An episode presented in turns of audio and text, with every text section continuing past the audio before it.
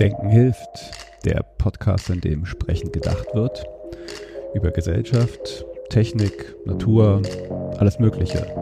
Mit Menschen aus meiner Umgebung. Und immer wieder ein bisschen mit Gedanken daran, wie wir die Welt ein kleines Stückchen besser machen können.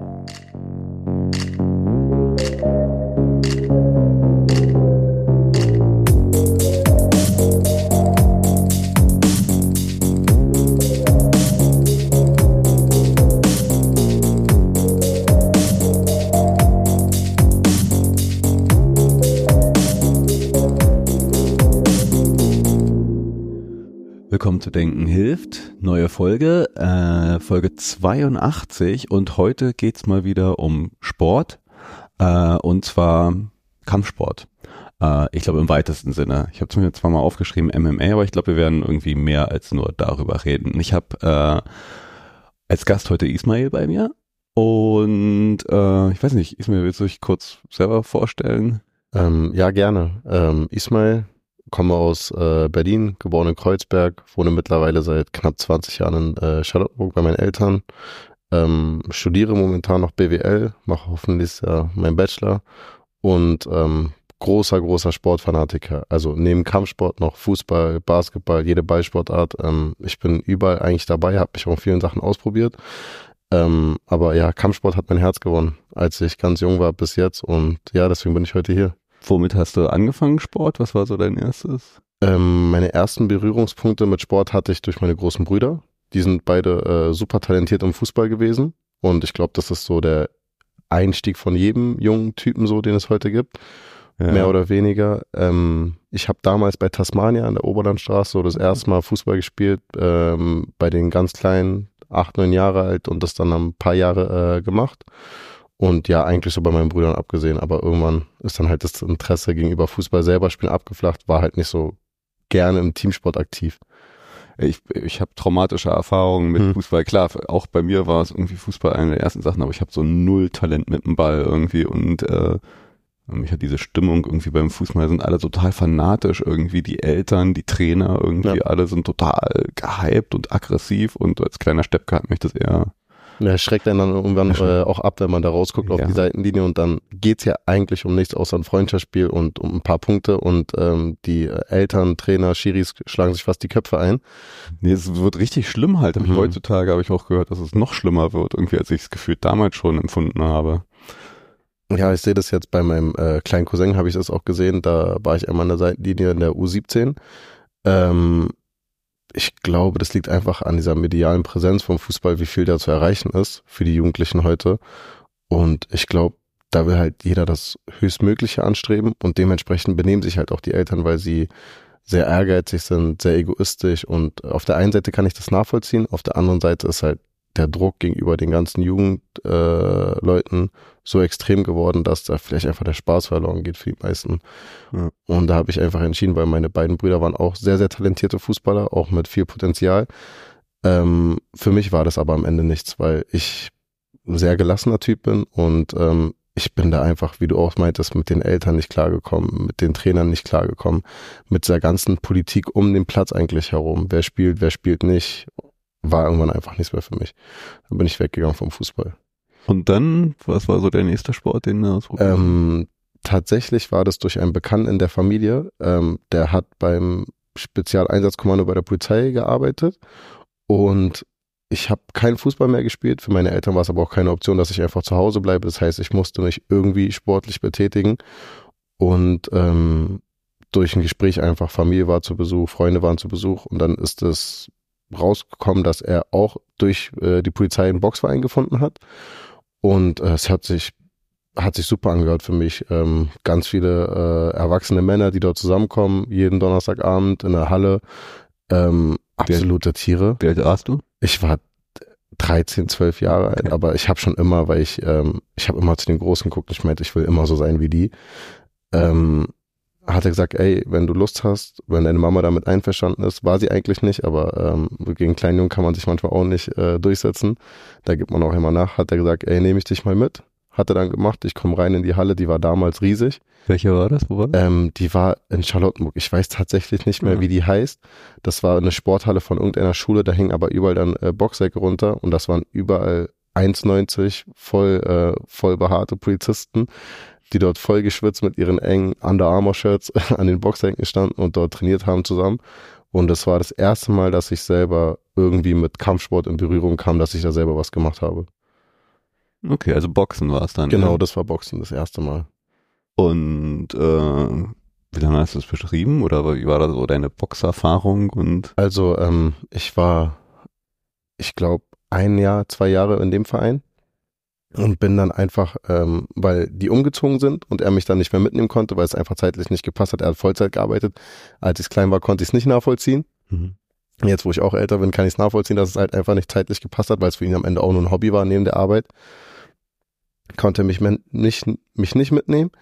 Allerdings durch einen Freund, einen Nachbarn, der neben mir gewohnt hat, ähm, sind wir dann von dort einfach zu jedem Verein, den es in Berlin gab, immer wieder zum Probetraining abgeklappert, dorthin gegangen, MMA Berlin, Spitfire schon damals, ähm, Gorillas MMA, einfach zu jedem möglichen Verein gegangen und dann dort meine Erfahrungen gesammelt im Bereich Boxen, Ring, Also das dann BJJ. schon sehr schnell gemischt irgendwie. Genau, weil ähm, ist für mich immer, also es gibt ja immer die Situation, wenn du beim Boxen bist, was machst du, wenn du deine Hände aber nicht benutzen kannst? Was machst du, wenn du deine Beine nicht nur benutzen kannst? Was, wenn es nicht im Stand passiert? Was, wenn es auf dem Boden ist? Und ähm, man sagt immer so, wer streut, der seht. Also je mehr du machst, desto mehr kannst du. Ist natürlich besser, wenn du irgendwo den Fokus drauf setzt. Auf der anderen Seite war ich einfach von, ich war immer fasziniert. Wenn ich jemanden gesehen habe, der im Grappling super war, meinte ich, ey, ich will das auch können. Wenn ich jemanden gesehen habe, der war super flink mit dem Bein, konnte super boxen, wenn er runtergegangen ist zum Abtauchen, sah super aus, wollte ich auch können. Ich habe jemanden gesehen beim Kickboxen, High Kick, Roundhouse Kick, Low Kick, wollte ich auch können. Und dann Okay. dachte ich mir, mach ich's einfach. Fangen wir mal so langsam an. Ich ja ich versuche ja hier äh, so, so ein bisschen Dinge zu erklären, dann lassen wir mal vielleicht die Dinge auseinandernehmen. Ich meine, Boxen hat ja jeder irgendwo ein Gefühl, dass er weiß, was Boxen ist. Sieht man irgendwie im Fernsehen, man hat Rocky etc. und Co. gesehen, aber ähm, erzähl doch noch mal ein bisschen so, was ist jetzt irgendwie das Spezifische am Boxen? Also wenn man es richtig als Boxsportart macht irgendwie, was geht da, was macht man, was ist jetzt vielleicht halt auch so die spezifischen naja, Techniken nennen wir sie vielleicht mal oder das, das spezifische Prinzip, was Boxen ausmacht, vielleicht mal gegenüber anderen Sportarten. Ähm, beim Boxen habe ähm, ich durch Trainer und durch eigenes Trainieren selber gemerkt, dass du super viel Beinkraft brauchst. Das heißt, jeder Schlag, den du machst, jede Bewegung, jeder Schritt, die Kraft kommt eigentlich immer aus dem Bein und aus der Hüfte und gar nicht so viel Armkraft und so viel Power an der Schulter, wie man eigentlich denkt. Denn du musst ständig in Bewegung sein. Das heißt, du darfst nicht statisch stehen bleiben. Du musst immer laufen. Du musst immer flink auf den Beinen sein. Das hat man ja Mohammed Ali, äh, bei Mohammed Ali gesehen. Auch wie er meinte, äh, fliegen wie ein Schmetterling. Das heißt, ähm, beim Boxen habe ich gemerkt, durchs eigene Trainieren, wie, wie aktiv du mit den Beinen sein musst und wie viel du allein mit der Hüfte arbeiten musst. Das heißt auch beim Abtauchen, beim Runtergehen, beim Ausweichen und es gar nicht so viel bloßes äh, rum, Rumgehaue ist, wildes Rumschwingen, sondern wie kontrolliert eigentlich der Sport in seinen Bewegungen ist und das viel, viel mehr unterhalb dem, also im Unterkörper passiert als im Oberkörper eigentlich das, was man eigentlich sieht. Mhm. Das heißt, man sieht den Boxkampf und man sieht äh, beispielsweise jetzt Tyson, der ähm, Uppercut gibt und dann schaut man auf die Faust und denkt so, okay, der hat den da unten schön am Kiefer getroffen. Allerdings sieht man gar nicht davor, schön mit dem linken Bein, mit dem Knie runtergegangen, mit der rechten Hüfte bisschen abgetaucht und dann sofort explosiv mit dem rechten Bein hochgedrückt und der Arm ist eigentlich statisch. Der bewegt sich einfach nur mit dem Körper, mit der natürlichen, mit dem Momentum mit und ähm, das habe ich da für mich gemerkt, dass eigentlich so im Boxen viel mit dem Bein gearbeitet wird und ähm, sehr viel Bewegung ist, sehr, sehr viel Ausdauer gebraucht wird. Mhm. Ist teilweise gefühlt auch, ich überlege gerade, gibt es nicht auch irgendwie das Sprichwort, äh, Boxen äh, ist wie Fechten mit Fäusten? Ja, genau. so? Also ähm, wenn man das jetzt mit anderen Sportarten vergleicht, also ähm, also viel Grazie. Also es ist sehr sauber, es ist sehr schön. Ähm, sieht auch zu anderen Sportarten, finde ich persönlich, noch am harmlosesten aus und ähm, erfordert die meiste Koordination, was so Bein- und Ar äh, Handarbeit angeht, ähm, geht, für mich persönlich. Würdest du sagen, das sind so die Dinge, die man aus dem Boxen rauszieht? Weil jetzt gerade, ne, du hast ja die ganzen anderen Sportarten, wenn wir zu MMA kommen, dann ist es ja eine Mischung aus ganz, ganz vielen. Was wäre so die Dinge, die man dann beim Boxen lernen kann, die einen woanders helfen? Hm. Sind das so die Dinge, die du ja, gerade ja, gesagt hast? Oder ähm, für mich auf jeden Fall äh, zwar Fokus behalten, ähm, immer die Augen auf den Gegner haben, niemals die Augen wegnehmen. Das heißt, habe ich einfach für mich ähm, fürs private Leben mitgenommen, immer Ziel im Auge behalten. Also egal, was du machst, egal was du gerade äh, geplant hast, egal was dein nächster Schritt sein wird, verlier niemals das Ziel aus den Augen und lass dich auch von keinen Kleinigkeiten ablenken. Was macht der Gegner mit seiner rechten Faust? Was macht er mit seiner Deckung?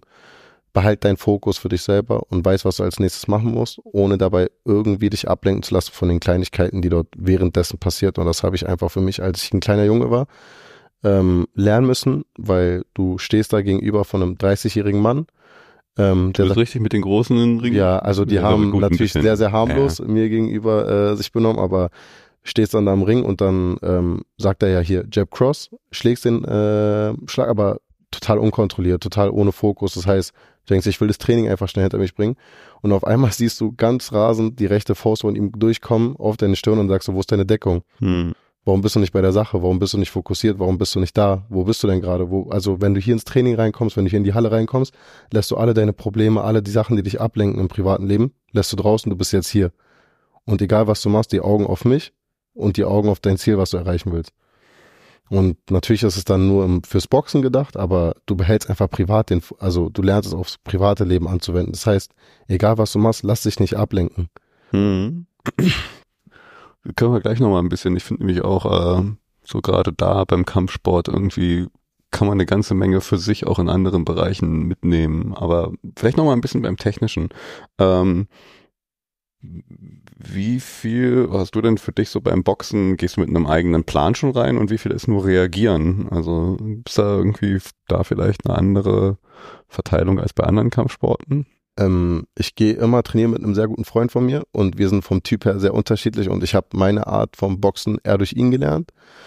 Ähm, wie ich eigentlich boxe, das habe ich selber für mich nie wirklich wahrgenommen, aber ich gehe immer mit einem klaren Ziel rein, zu reagieren. Das heißt, ich stelle mich hin, ich bin viel in Bewegung, also ich bin viel mit links, rechts, Dacken, also runtergehen, abtauchen. Ähm, aber ich selber schlag sehr, sehr wenig. Das heißt, kommt von ihm ein Schlag, weiche ich eher aus oder nimm eher meine Deckung und spare meine Energie und arbeite viel einfach nur mit der Fürhand. Das heißt, immer Fürhand äh, zu seiner Deckung, immer nur nerven, bisschen da sein, zeigen, okay, der ist da. Ähm, aber nie wirklich agieren, weil ich, ähm, ja, ich meinte ja schon, ich bin ein sehr gelassener Typ. Das heißt, ich reagiere eher lieber und ähm, lass den Gegner erstmal machen und versuche vielleicht zu sehen, wie er sich benimmt mir gegenüber und ähm, passe mich dann dementsprechend schnell an.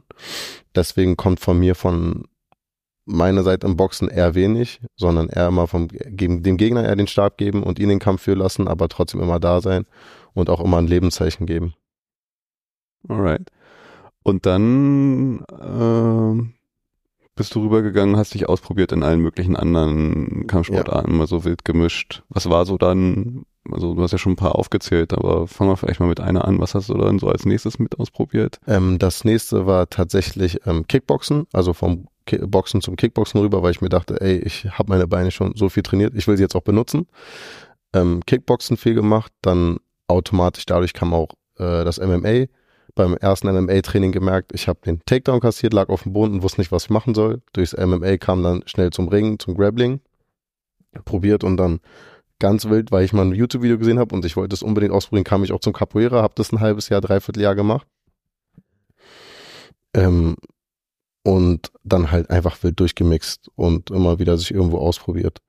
Okay, dann nochmal ein bisschen auseinandernehmen vielleicht jetzt. Also Kickboxen, äh, ist es jetzt ganz simpel einfach nur, ich habe jetzt irgendwie die Beine und kicke oder was sind jetzt noch die Prinzipien, die beim Kickboxen zum normalen Boxen oder wie verändert sich vielleicht auch Boxen durch das Kickboxen noch? Was, was gibt's denn da eigentlich, was man da machen darf und nicht machen darf? Beim Boxen ist ja so nichts unterhalb der Gürtellinie, keine Beine. Oder so am einfachsten ist jetzt das, was ich mir auch so verhalten habe. Und dann, was verändert sich jetzt mit Kickboxen? Das heißt also, wie du es schon meintest, äh, nichts unterhalb der Gürtellinie passiert dann bei Boxen. Dementsprechend kannst du auch so tief abtauchen, wie du möchtest. Äh, man sagt ja bei Boxen immer runter, runter, runter. Bloß nicht treffen lassen von einem Haken oder von einem äh, von einer Geraden. Ähm, erst ersten ein, beiden Trainingseinheiten Kickboxen beachtet. Beim ersten Sparring gehe ich runter, weil jemand einen Haken schlägt und krieg direkt ähm, High Kick gegen die Stirn, weil ich zu weit runtergegangen bin. Ähm, komplett, also es ist Boxen ist im Kickboxen drinne, es ist aber komplett anders. Es ist eine komplett andere Sport. Du bewegst deine Beine ganz anders. Du hast zwar auch ähm, die gleichen Schlagkombinationen mit den Fäusten. Dadurch, dass du aber die Beine mit reinnehmen kannst, ist einfach das Spektrum an Kombinationen, die du benutzen kannst, viel, viel größer.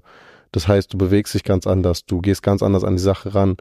Du hast auch viel, viel mehr, was im Kopf rattert und ähm, die Denkweise, wie du äh, den nächsten Schritt machst, ist einfach ähm, für dich persönlich viel, viel schwerer, wenn du vom Boxen kommst, weil du bist daran gewöhnt, Jab Cross, vielleicht noch einen äh, Hook zu schlagen. Ähm, ist im Kickboxen nicht so. Schlägst du einen Jab Cross, gibt er dir vielleicht einen Low Kick unten links rein und dann ist der Kampf schon wieder ganz anders. Dann hast du Schmerzen unten am Bein. Okay, das linke Bein kann ich vielleicht doch nicht mehr benutzen. Was mache ich als nächstes? Dann kommt er aber schon vielleicht mit einem Frontkick. Das heißt, ich glaube, für jeden, der Boxen macht, und ich weiß nicht, ob es bei dir auch schon war, wenn du dann beginnst, die Beine zu benutzen, ist das auf einmal ein ganz anderes Ding. Und ähm, weiß ich nicht, für mich persönlich war das dann einfach so, ich habe noch so viel nicht gelernt, eigentlich, was es gibt auf dieser Welt. Und das auch wieder aufs private Leben einfach zu projizieren. Ich dachte, ich habe Fuß gefasst irgendwo. Ich dachte, es läuft super. Ähm, dann kommt eine Sache, die für mich im Leben neu ist, eine neue Erfahrung und ähm, ich bin wieder bei Null gefühlt. Ja, also bei mir, gut, es ist halt alles schon länger her. Ich habe es jetzt auch nie so intensiv betrieben. Ich fange jetzt gerade erst wieder so langsam an. Und was ich für mich merke, was halt eine riesengroße Herausforderung ist, wenn man halt es lange nicht gemacht hat und es nicht gewohnt ist, dieses sich auf so viele unterschiedliche Dinge konzentrieren und fokussieren zu müssen. Also das eine ist, okay, ich will jetzt hier man überlegt sich was, ich will was machen, ich will jetzt hier schlagen, aber gleichzeitig musst du ja noch jede Bewegung deines Gegners beachten äh, und dann halt auch noch, wenn Beine dazu kommen, okay, da, da, da, da, da könnte was passieren. Also diese multidimensionale und dann halt auch, wie gesagt, ich mache dann was, aber dann gleichzeitig halt auch noch zu gucken, irgendwie gleichzeitig seine Deckung zu behalten und nicht noch irgendwas zu kassieren. Also diese vielen Dinge unter einem extremen Stress, also dieses Adrenalin und die Aufregung und all das, das alles so gleichzeitig ist, finde ich, eine riesengroße Herausforderung, äh, die, die komplett unterschätzt ist. Also hatte ich immer komplett unterschätzt auf jeden Fall, was wie, wie viel da eigentlich so passiert äh, und und man beachten muss und fokussiert sein muss und ja, das ja. finde ich einer der größten, ja, der der krassesten Dinge, die mir jetzt auch eine ganze Menge wieder so wie du vorhin sagtest, ne, halt dein Ziel in Augen, fokussieren.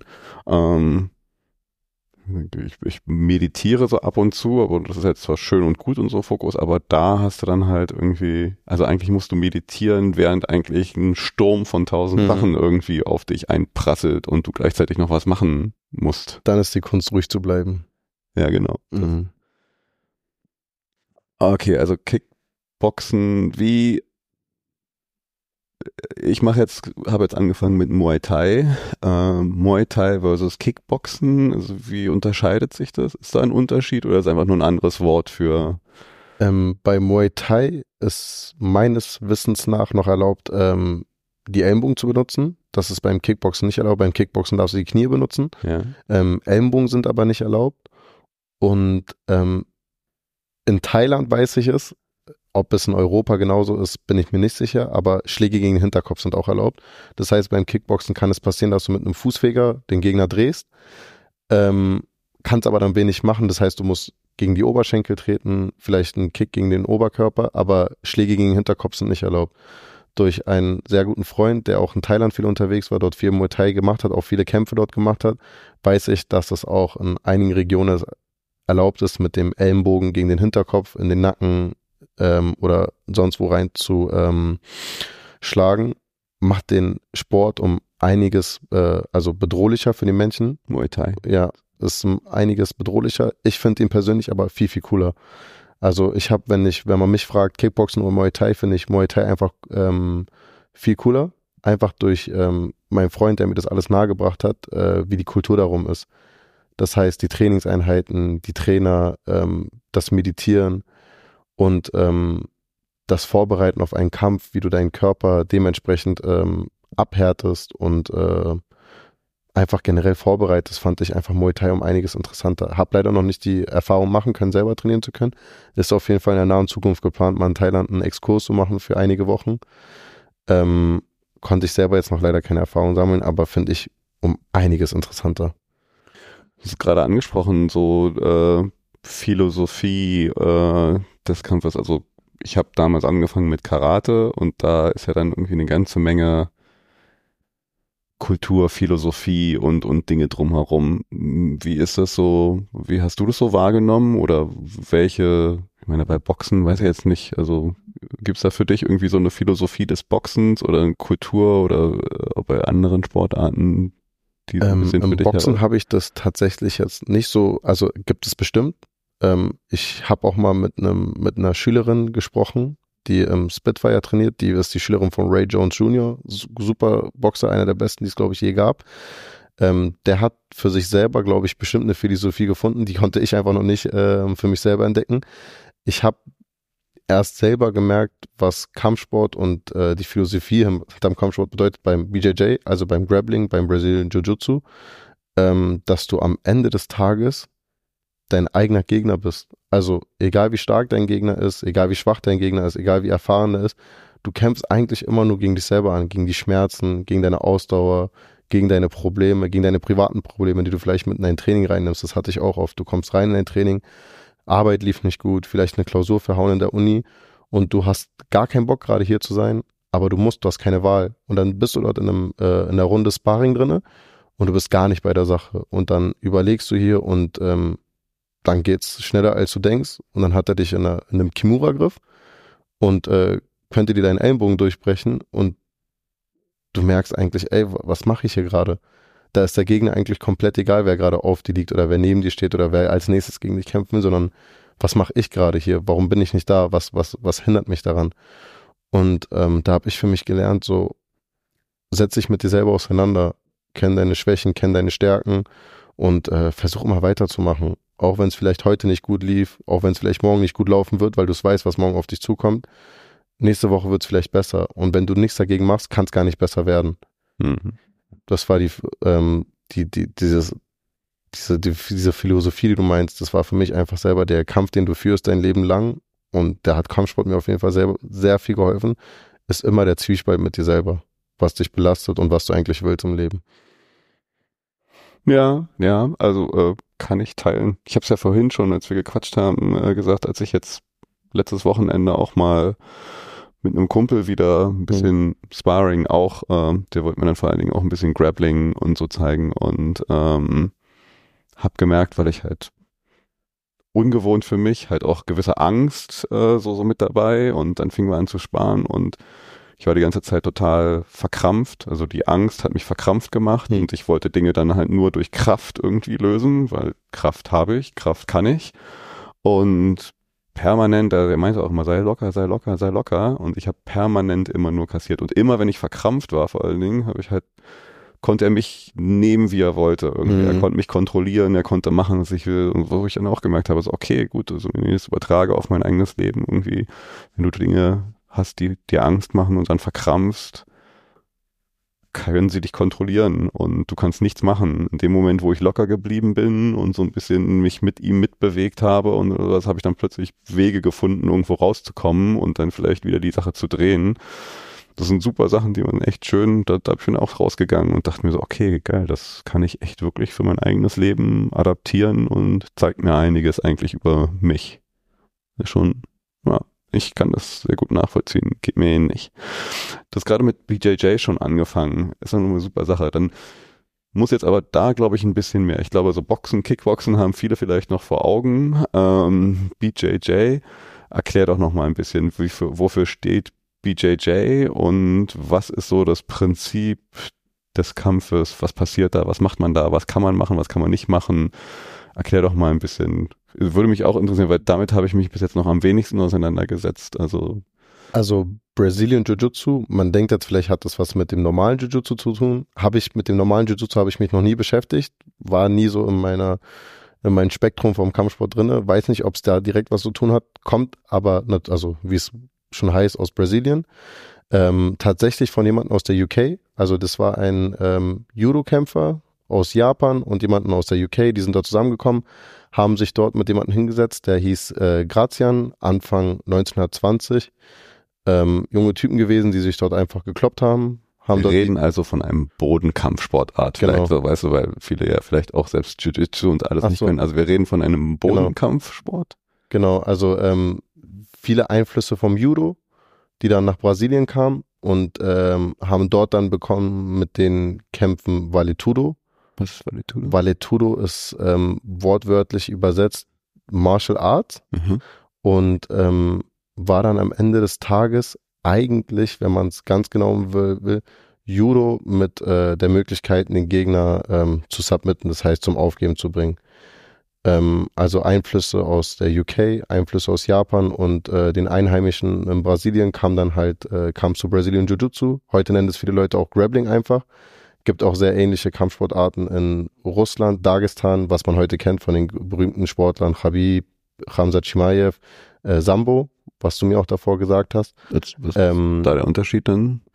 Sambo, ähm, da gibt es eigentlich keinen direkten Unterschied, den ich jetzt für mich herausfinden konnte, ähm, ist eine Zusammensetzung aus Ring und Judo. Das heißt, du ringst, wenn der Boden, also beim Ring hört er dann auf, du bringst den Gegner auf den Boden, hältst ihn dort drei Sekunden, dass die beiden Schultern die äh, Boden berühren, dann ist der Kampf vorbei. Im Brazilian Jiu-Jitsu ist es ja nicht so. Da geht der Kampf weiter, bis du entweder durch Punkte gewonnen hast, das heißt, ähm, wer hält länger eine Position, wer ist länger an der Mount, wer hält den Gegner länger unter Kontrolle oder du submittest, das heißt, du gibst auf. Ähm, Ring geht ja nicht so weit, aber Brazilian Jiu-Jitsu und Sambo geht gar nicht so weit auseinander. Das heißt, sie sind sehr ähnlich in ihrem, ihrem Fundament. Wahrscheinlich gibt es da unterschiedliche Techniken, wenn es sehr ins Detail geht, ähm, aber nehmen tun sich nicht viel. Fängt man beim Brazilian Jiu-Jitsu schon auf dem Boden an? Weil Ähm. Judo ist man ja erstmal im Stehen und versucht sich irgendwie außer, aus dem Gleichgewicht zu bringen, irgendwo auf den Boden zu bringen. Aber eigentlich, wenn ich das jetzt noch richtig aufgehört habe, fängt Judo ja eigentlich im Stehen Beim Brazilian Jiu-Jitsu genau. Also ähm, es geht immer schnell auf den Boden. Ähm, wenn du mit einem zu tun hast, der das auch macht, das weiß ich auch für mich selber. Du gehst gerne schnell auf den Boden, weil du gerne die Techniken anwenden wollen würdest, die du gelernt hast in deinem Training. Ähm, aber beginnt auch im Stand. Das heißt, ganz normale Griffe aus dem Judo, ganz normale Takedowns, das heißt Überwurf über die Schulter, ähm, ganz normales Rollen und ähm, ja, also beginnt im Stand und geht aber schnell auf den Boden, geht aber dann automatisch auch dort weiter. Das heißt, um einiges nochmal viel mehr an Techniken, die du lernen musst, die nochmal draufkommen, neben dem normalen Judo. Was sind denn da so an Techniken? Kannst du ja vielleicht mal so ein bisschen, wir, wir sind jetzt natürlich in einem Podcast, wir müssen es erklären irgendwie, äh, wir, wir, wir sehen es nicht, aber ähm, ich habe das Gefühl, also zumindest jetzt auch nach meiner Erfahrung letzte Woche nochmal, ich dachte so, okay, da rollen, wenn man es jetzt so als Unbeteiligter und kennt sich nicht aus, da rollen sich Leute hin und her und, und halten und würgen und also das sieht jetzt irgendwie sehr, weiß ich nicht, wild und unkontrolliert vielleicht manchmal aus, aber merke, da sind halt irgendwie sehr feine, sehr detaillierte und sehr technische Griffe, Dinge dabei. Also vielleicht kannst du ja mal so ein paar, vielleicht auch vom angefangen von, von oben, du hast jetzt schon ein paar Würfe, wie, wie geht's so weiter? So, ich, ich werfe jemanden und dann, wenn ich dann jemanden zum Boden bringe, was sind da so Dinge, die man macht und wie unterscheiden sich da? Also im Stand beginnt ja ähm, immer sofort ähm, Handgelenk unter Kontrolle bringen, das heißt dem Gegner gar nicht die Möglichkeit geben, mit den Händen irgendwas zu machen. Das heißt, geht, geht seine linke Hand an deine Schulter, gehst du mit der rechten Hand halt sie, ähm, das Handgelenk fest, das heißt, dass du den Gegner mal unter Kontrolle bringen willst. Und dann ist der nächste Step, den du für dich selber mal weißt, an Punkte zu kommen, wo der Gegner schnell aus dem Gle Gleichgewicht kommen kann oder selber die Kontrolle verliert. Das heißt, Bein weg, Fußgelenk, hin an den Rücken ran, irgendwie den Arm unter Kontrolle bringen. Das heißt, irgendwie den Gegner dort fixieren, wo er sich wenig wehren kann. Sobald er sich versucht zu wehren und Kraft aufbringt, so wie du es ja auch gesagt hast, äh, verbrauchst du ja viel Energie. Und in dem Moment reagierst du darauf und ähm, bringst ihn einfach mit dem Momentum den Gegner aus der Kont also aus seiner eigenen Kontrolle raus. Das heißt, äh, was ich sehr gerne persönlich mache, du greifst an äh, den Unterarm vom Gegner, ziehst ihn einmal an dich ran, Mhm. durchs Momentum fällt einfach auf dich nach vorne, weil je schwerer der Gegner ist, desto schneller ist die Bewegung auch. Ähm, Das Tauch- machst du schon im Stehen dann? genau im Stehen, dann greifst du an den Unterarm, ziehst den Gegner einmal nicht ran und dann ist es eine Mittlerweile mache ich das ähm, aus einer natürlichen Bewegung heraus, aber als ich gelernt habe, tauchst du einmal kurz unter dem Arm runter, verschränkst und dann so, das nennt man Beer Grip, also wie ein Bär greifst du dann den Gegner an der Hüfte, weil er dort wenig, das war viel Kraft drinne, aber da kann er sich wenig bewegen. Das heißt, greifst du an den Oberarm irgendwo fest, greifst du irgendwo an den Schultern fest, an den Nacken, hat er noch viel Bewegungsradius mit seinem Körper. Das heißt, klappst du aber mit deinen Armen um die Hüfte herum, ist es wie bei einem Klappmesser, der Körper fällt einfach nach vorne zusammen, weil er dort wenig auch mit arbeiten kann mhm. ähm, und der Bewegungsradius eingeschränkt ist. Und dann geht es schnell auf den Boden. Das heißt, du hebst den Gegner einmal hoch, nimmst ihm die Beine unter den Füßen weg und dann geht's auf den Boden. Und dann geht's dort genauso weiter. Das heißt, du versuchst immer den Gegner dort zu fixieren, mit so wenig Platz für ihn wie möglich, ähm, sich zu bewegen. Das heißt, er liegt auf dem Boden, auf dem Rücken, ähm, im Idealfall auf dem Bauch, aber meistens auf dem Rücken und ähm, versuchst dann in eine Position zu kommen. Ich glaube, die, die am bekanntesten ist, ist die Mount-Position. Da liegst du mit dem Bauch auf der Hüfte von deinem Gegner, mhm. äh, nee, mit dem Po auf der Hüfte von deinem Gegner und mit dem Bauch legst du dich auf die Brust und die Knie sind neben dem Gegner links und rechts und ähm, hältst ihn dort einfach und versuchst von dort aus zu arbeiten. Dann hast du ja beide seine Arme sind noch frei. Genau, und dann ähm, beginnt meistens die Rangelei, die du siehst. Er versucht mit den Armen irgendwie rauszukommen, er versucht mit den äh, Beinen irgendwie rauszukommen. Er währenddessen macht er auch eine Brücke, das heißt, er hebt immer wieder seine Hüfte hoch, um dich einfach runterzuwerfen. Und ähm, ab dort beginnt eigentlich die richtige Arbeit. Oben ist es immer noch so ein bisschen Techtelmächte, man probiert sich ein bisschen aus, man hat ein bisschen seinen Spaß, man versucht den Gegner so cool wie möglich ähm, irgendwie auf den Boden zu bekommen, dass es für den Zuschauer oder für jemanden, der draußen ist oder für dich selber auch super aussieht, dass man sich so denkt, wow, was hat er jetzt gemacht und sowas. Ähm, aber wenn es auf den Boden geht, ist es ernst, weil ab dort ähm, kann der Kampf binnen Sekunden vorbei sein, wenn du nicht einmal aufpasst. Das heißt, ähm, was beim Brazilian Jiu-Jitsu super wichtig ist, auch für jeden, der jetzt damit beginnen will und was ich bei der ersten Trainingseinheit, die ich jemals gemacht hatte, gelernt habe, bleib ruhig. Egal wie stark du bist, ich bin, du bist super stämmig gebaut, ich bin stämmig gebaut.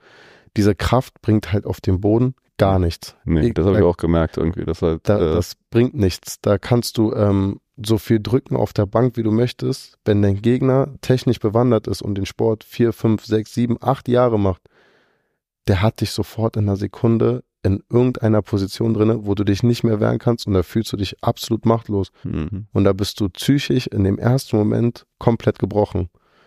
Dann sitzt du da und du weißt gar nicht, was passiert ist. Manchmal weiß ich selber nicht in Sekunden, was passiert. Ich, mein Gegner ist es genauso, wenn ich den irgendwie schaffe zu ähm, aufgeben zu bringen, weiß ich auch nicht, was passiert.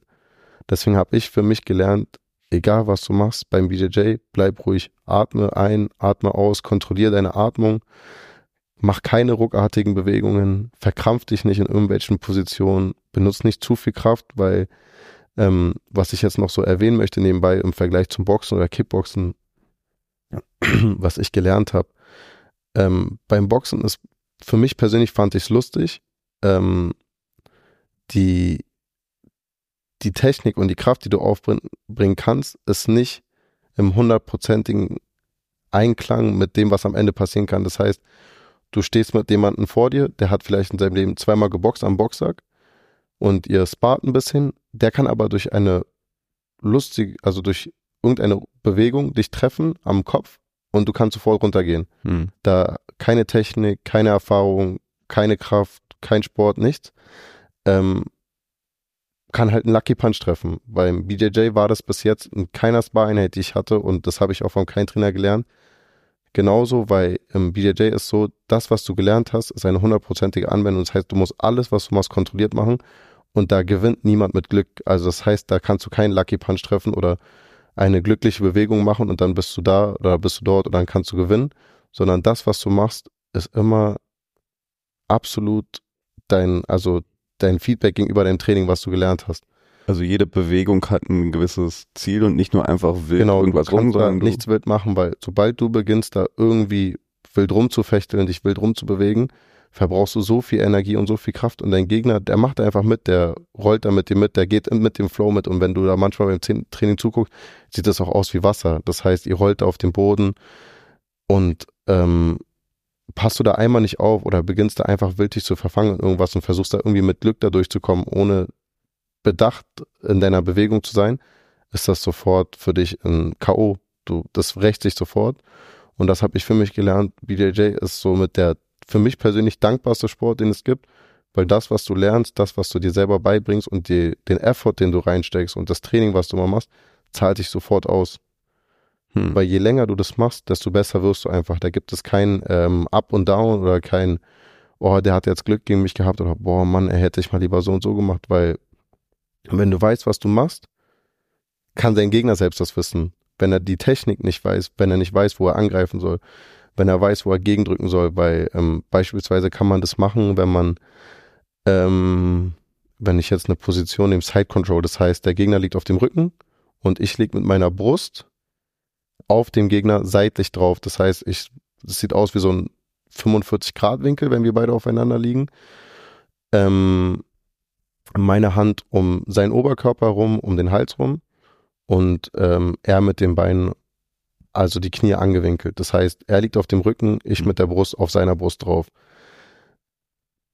Da habe ich das erste Mal gemerkt für mich selber, dass wenn du etwas kontrolliert machst und dein Gegner es auch weiß, was jetzt kommt, er aber die Technik dir gegenüber äh, erbringen kann, weil er einfach die Erfahrung nicht hat, hast du gewonnen. Das heißt, ähm, er hat sich versucht zu wehren, hat mit, der, mit dem rechten Arm immer wieder gegen meinen Kopf gedrückt, um mich versucht wegzubekommen.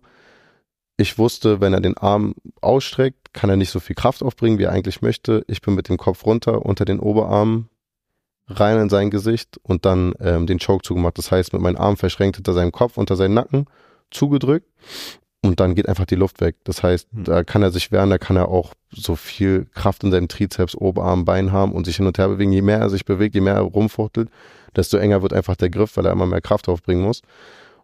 Ich stehe auf und ähm, ich gucke fair durch den Raum. Das ist mein Freund, mit dem ich das jetzt schon mache, äh, eine längere Zeit. Und er guckt mich an und zeigt mir einen Daumen hoch. Und da habe ich selber für mich gelernt, BJJ ist wirklich für mich die dankbarste Kampfsportart, weil da gibt es kein Glück. Da gibt es nur Können und Wissen und ähm, wer es am Ende besser kann und wer mehr reinsteckt, hat gewonnen. Alright, ja. Also bin jetzt nur einmal ein bisschen damit in Kontakt gekommen, aber deckt sich so ungefähr mit dem, was ich ja. erlebt habe. Also wild rummachen, wenn da jemand ist, der die Technik kann, bringt dir gar nichts. Der lässt sich auch machen, dann ja. sitzt du da und dann denkst du, boah, okay, ey, jetzt bin ich dabei ich, und so. Ja. Ich habe den hier an den Beinen, der wehrt sich nicht der denkt sich, ich mache das so lange mit, bis er nicht mehr kann, liegt er dann irgendwann auf dem Rücken, hat er gar keine Kraft mehr, um mich rauszubekommen. Dann ist es fertig für dich.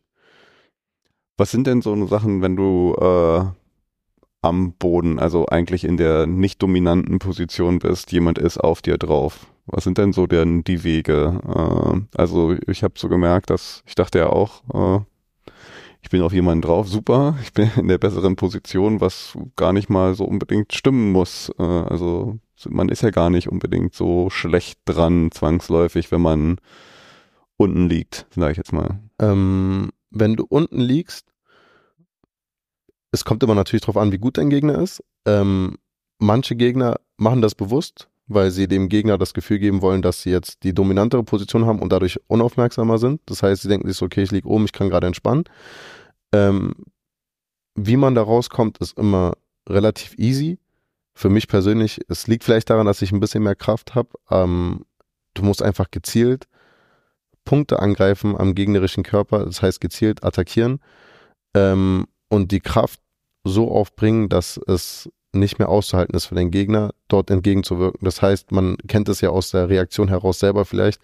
Man liegt dort das erste Mal unter dem Gegner in der Mount-Position und der hat die Knie um dich herum verschränkt und dann beginnst du wild mit den Händen an seinem Oberkörper rumzudrücken, an dem Unter, also an den Beinen, an den Unterkörper rumzudrücken und äh, verteilt somit die Kraft, die du eigentlich aufbauen kannst, an verschiedenen Punkten und ähm, verschwendest sie somit. Das heißt, liegst du unter dem Gegner, ähm, wählst du dir einen Punkt aus. Das heißt, du nimmst vielleicht seinen linken Arm, du nimmst vielleicht sein ähm, linkes Knie, sein rechtes Knie und bringst die Kraft, die du aufbringen kannst, komplett auf diesen Punkt und drückst einfach. Und ähm, das ist eine Sache, die hört sich jetzt vielleicht einfacher an, als sie eigentlich ist, aber sie ist eigentlich as, also simple as that, weil ich kenne das von meinem Trainer, der meint einfach zu mir, mach es einfach.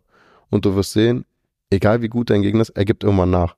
Hm. Das heißt, siehst du das rechte Knie und es liegt auf dir drauf, drückst du einfach gegen und versuchst dich da rauszuwinden. Und das verteilst du nicht auf beide Knie und dann noch auf den Oberkörper und äh, wackelst währenddessen mit deiner Hüfte, sondern du nimmst dir das rechte Knie, drückst dagegen so lange, bis er nachgibt und gibt er die eine Sekunde nach, rutschst du mit, deinem, äh, mit deiner Hüfte raus und du bist frei. Natürlich wehrt sich der Gegner dann dementsprechend und dann geht's weiter. Aber ähm, liegt der Gegner auf dir, ist es nicht unbedingt für dich unten ein Loss und nicht für den oben unbedingt ähm, ein Win. Das heißt, ähm, es ist eine auf dem ersten Blick zwar aus, also nicht gute Position für dich, aber ist auf jeden Fall nicht auswegslos. Das heißt, man kommt auf jeden Fall äh, also wieder raus und kann auch selber viel arbeiten mit. Du meintest vorhin äh, Grappling, BJJ ist das gleiche oder gibt es da noch einen Unterschied? Ähm, nee, Grappling ist dann schon ähm, nur das, was auf dem Boden passiert. Aber also beim Grappling gibt es keine wirkliche Würfe und ähm, sondern Brazilian Jiu-Jitsu ist halt so die Mischung aus dem Grappling und dem Judo. Das heißt, du hast deine Wurftechniken, du hast deine Takedown-Techniken und äh, machst dann auf dem Boden weiter mit deinen ganzen Submissions und ähm, Positionen, die du einnehmen kannst. Beim Grappling ist es dann halt wirklich nur das Grabbeln, das heißt das Greifen und das ähm, Kämpfen auf dem Boden. Aber man fasst es umgangssprachlich, wenn man ähm, das jemanden nahebringen will, fasst man das immer als Grappling zusammen, weil Brazilian Jiu-Jitsu oder BJJ ist meiner Erfahrung nach oft nichts aussagend für jemanden, der jetzt nicht so mit Kampfsport bewandert ist, weil sie dann immer denken, das ist eine brasilianische Art des Jiu-Jitsus. Das würde ich jetzt nicht sagen, sondern es ist seine eigene Kampfsportart, wahrscheinlich nur mit dem gleichen Namen, dadurch, dass es mit dem Judo nach, äh, nach Brasilien kam. Und das Ringen, äh, spielt das da nochmal irgendwo rein oder wo ist vielleicht nochmal ein Unterschied zum traditionellen Ringen? Mm, beim traditionellen Ring ähm, ist, glaube ich, im Standbury BJJ sehr ähnlich. Also du ähm, attackierst halt einfach wieder die Beine, du gehst, tauchst viel ab, du gehst viel auf deine Knie. Ähm, sehr, sehr hitziger Sport, sehr schneller Sport und ähm, auch wenn da nicht geschlagen wird, sehr gewaltsamer Sport, weil da auch viel Verletzungspotenzial ist, mit den Würfen auf die Schulter, mit den Würfeln auf Steißbein, ähm, auf den Nacken. Ähm, endet aber dann, sobald du den Gegner auf dem Boden hast, endet es dort. Das heißt, hast du den Gegner unter Kontrolle, für drei Sekunden sind es, und der Gegner ist mit beiden Schultern auf dem Boden oder nicht mehr bewegungsfähig, das heißt, du hältst ihn einfach an den Hüften oder an den Beinen, ist dort ähm, der Kampf vorbei und es startet wieder von oben. Und dann geht es nur auf Punkte. Das heißt, du kannst beim Ring nicht offiziell aufgeben, dass der Kampf vorbei ist, sondern dort wird auf Punkte gekämpft, hm. bis es einen, also bis es einen Sieger gibt am Ende, nach Ablauf der Zeit. Okay, jetzt nähern wir uns, jetzt mal so zusammen sehe, schon ein bisschen MMA viel hier schon mal, aber haben wir jetzt irgendwie schon so die wichtigsten Bausteine von MMA in der jetzigen Form so zusammen? Ist jetzt so. Ja, also wenn ich überlege, MMA setzt sich ja zusammen aus dem, also Kickboxen, Muay Thai, dem normalen Boxen, wobei ich sagen muss, das normale Boxen ist mit das, was am wenigsten benutzt wird ähm, beim äh, MMA. Und durch die moderne Zeit, ähm, die jetzt gekommen ist, halt viel BJJ und ähm, dem einfachen Ring. Also Mixed Martial Arts, du darfst ja machen, was du möchtest. Das heißt, bis auf ähm, Kratzen, in die Finger greifen, Augen ausstechen, ähm, Tritte in Unterleib, ist alles erlaubt. Also alles ist eigentlich erlaubt, es ist Mixed Martial Art und tendenziell könnte ja jetzt jeder Kampfsportadler, also Kampfsportler da antreten. Ähm, wie kommt es, dass sich das auf die konzentriert hat? Oder gibt es vielleicht auch noch welche, die mit anderen Techniken, äh, Kampfsportarten ihrer Grundausbildung reinkommen und da gut was reißen können? Also ähm, begonnen hat, ähm, also beim MMA ist es, würde ich so sagen, ein Mix ist Pflicht, einfach um immer reagieren zu können. Das heißt, kommt jemand mit Ring, kannst du vielleicht mit ähm, Kickboxen äh, reagieren. Kommt jemand vielleicht mit dem Kickboxen, kannst du mit Ring reagieren. Das heißt, du hast auf jede Kampfsportart, die dein Gegner dir entgegenbringt, jede Aktion kannst du reagieren und bist dementsprechend nicht ähm, eingeschränkt in deinem eigenen Bewegungsradius und dadurch hast du unendlich viele Möglichkeiten, den Kampf am Ende für dich gewinnen zu können. Gehst du rein als einfacher Boxer, da gibt es ja, äh, gab es ja vor kurzem ähm, einen riesigen Showkampf zwischen Floyd Mayweather, das ist ja einer der größten Boxer aller Zeiten, und Conor McGregor, das ist ein sehr populärer UFC-Kämpfer gewesen. Der hat sich im Boxen probiert, ist da kläglich gescheitert, weil der einfach, der, der, der war, sein Gehirn hat das einfach während des Kampfes nicht mitgemacht. Das heißt, der ist da im Boxring und der Floyd gibt ihm einfach einen Jab und der taucht ab und will ihn eigentlich, also Mhm. der will ihn runter, der will ihn Take, also will ihn einen Takedown geben. Ähm, ist ihm aber nicht erlaubt.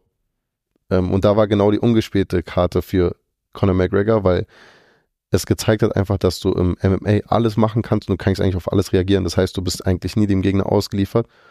Umgekehrt, wenn du dich auf eine Sache fokussiert hast ähm, und sehr gut darin bist, hast du Pech am Ende und hast einen guten Gegner, der weiß, okay, wenn er nur boxen kann, dann bringe ich den nur auf den Boden, dann bist du aufgeschmissen. Dann ähm, bringt dir dein ganzer Boxskill und sowas auch nicht, sondern du musst ähm, dich einfach so weit aufstellen, dass du in jeder Kampfsportart, die es gibt, Fuß fassen kannst und dort ein gewisses, also gewisses Fundament aufgebaut hast.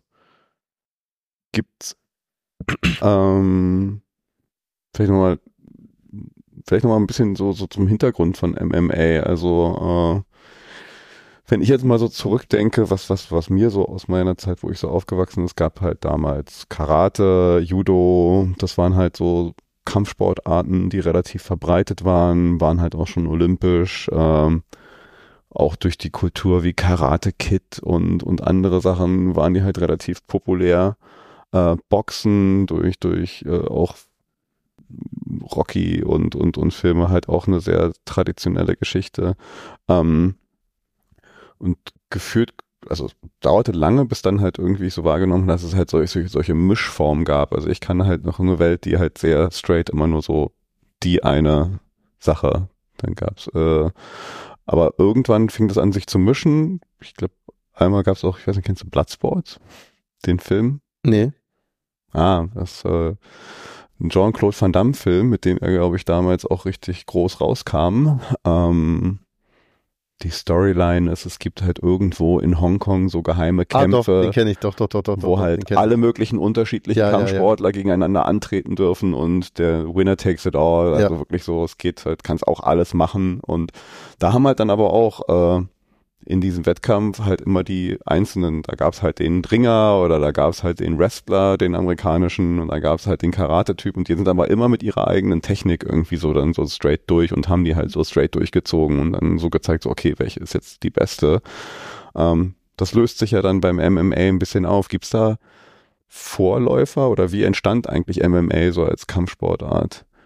Ähm, also MMA als Kampfsportart, wie gesagt, das kam durch, ähm, also es kommt durch die USA eigentlich, durch die UFC. Da war das auch am Anfang tatsächlich so, wie du es erklärt hast, auch mit dem Film mit Bloodsports. Das heißt, die UFC war ein äh, Ultimate Fight Champion. Das konnte jeder hingehen, der kämpfen wollte. Und wenn man sich auch die UFC-Kämpfe von damals anguckt, da kommen Leute hin, die kommen mit einem Gi, das heißt mit einem äh, mit einem Anzug vom äh, Brazilian Jiu-Jitsu gegen Jungs, die kommen mit Boxhandschuhen. Das heißt, da war wirklich ähm, wie aus Bloodsports der Beste mit den besseren Techniken und der sich an die Regeln hält, gewinnt den Kampf. Was du am Ende des Tages machst, ist egal. Hauptsache, du bringst es halt einfach nach Hause, das Ding. Ähm, und ich glaube, durch so, durch die Entwicklung der Menschen und äh, durch das Interesse besser zu werden, ist einfach so gekommen, dass es sich vermischt hat.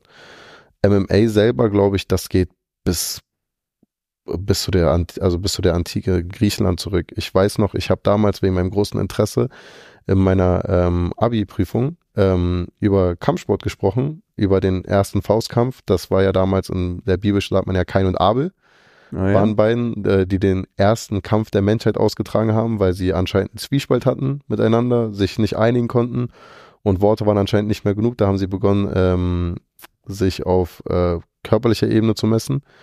Und ab dort ging es weiter, dass es dann immer ähm, Menschen das Interesse hatten, sich äh, irgendwie nicht mehr unterhalten zu müssen, sondern immer wieder sich duellieren zu müssen.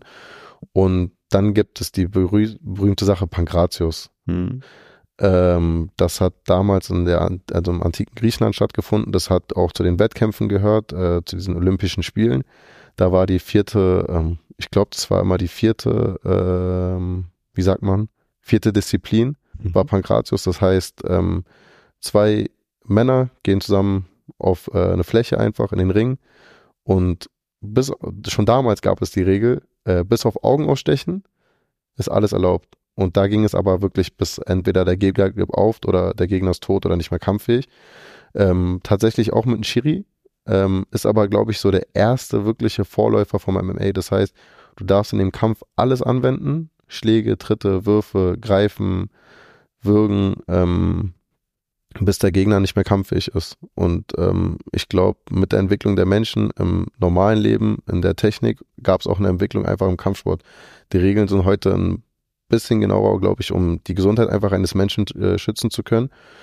Ähm, aber neben der Kommerzialisierung rundherum um den Sport, den es heute gibt, ähm, hat sich da nicht viel geändert. Auch vom Menschen her auch nicht. Also eigentlich sagt man ja immer so, ich kenne das ja von mir zu Hause oder auch von Freunden, die sagen so, hey, wieso machst du das, wieso guckst du das, das ist doch brutal, das sind Gladiatorenkämpfe, da gehen zwei Männer rein in den Ring ähm, und hauen da aufeinander rein, bis der eine blutig ist und nicht mehr kampfig, dann siehst du, dass die ähm, gefühlt die Seele manchmal den Körper verlässt, wenn da die Augen auf einmal sich verdrehen und der Gegner auf dem Boden ist. Ähm, und das ist ja eigentlich im Unterschied kein Unterschied mehr zum, zur damaligen Zeit. Ähm, ist alles gleich geblieben, nur äh, die Lichter sind größer geworden, ähm, es gucken mehr Leute und äh, die Techniken sind genauer geworden. Aber MMA gab es schon meines Wissens nach schon immer überall auf der Welt. Ja, also ich erinnere mich auch noch, also hier ist es in Deutschland, finde ich noch relativ neu. Ich erinnere mich, als es so, so ein bisschen rüberschwappte dann irgendwann diese UFC-Kämpfe aus den USA, dass halt eine richtig große öffentliche Empörungsdiskussion noch im Gange war, halt auch, wie brutal das ist. Ich weiß gar nicht, ob es nicht sogar verboten war, äh, überhaupt. Ich glaube, es gab eine Zeit, wo halt auch MMA-Kämpfe äh, also, hier verboten waren.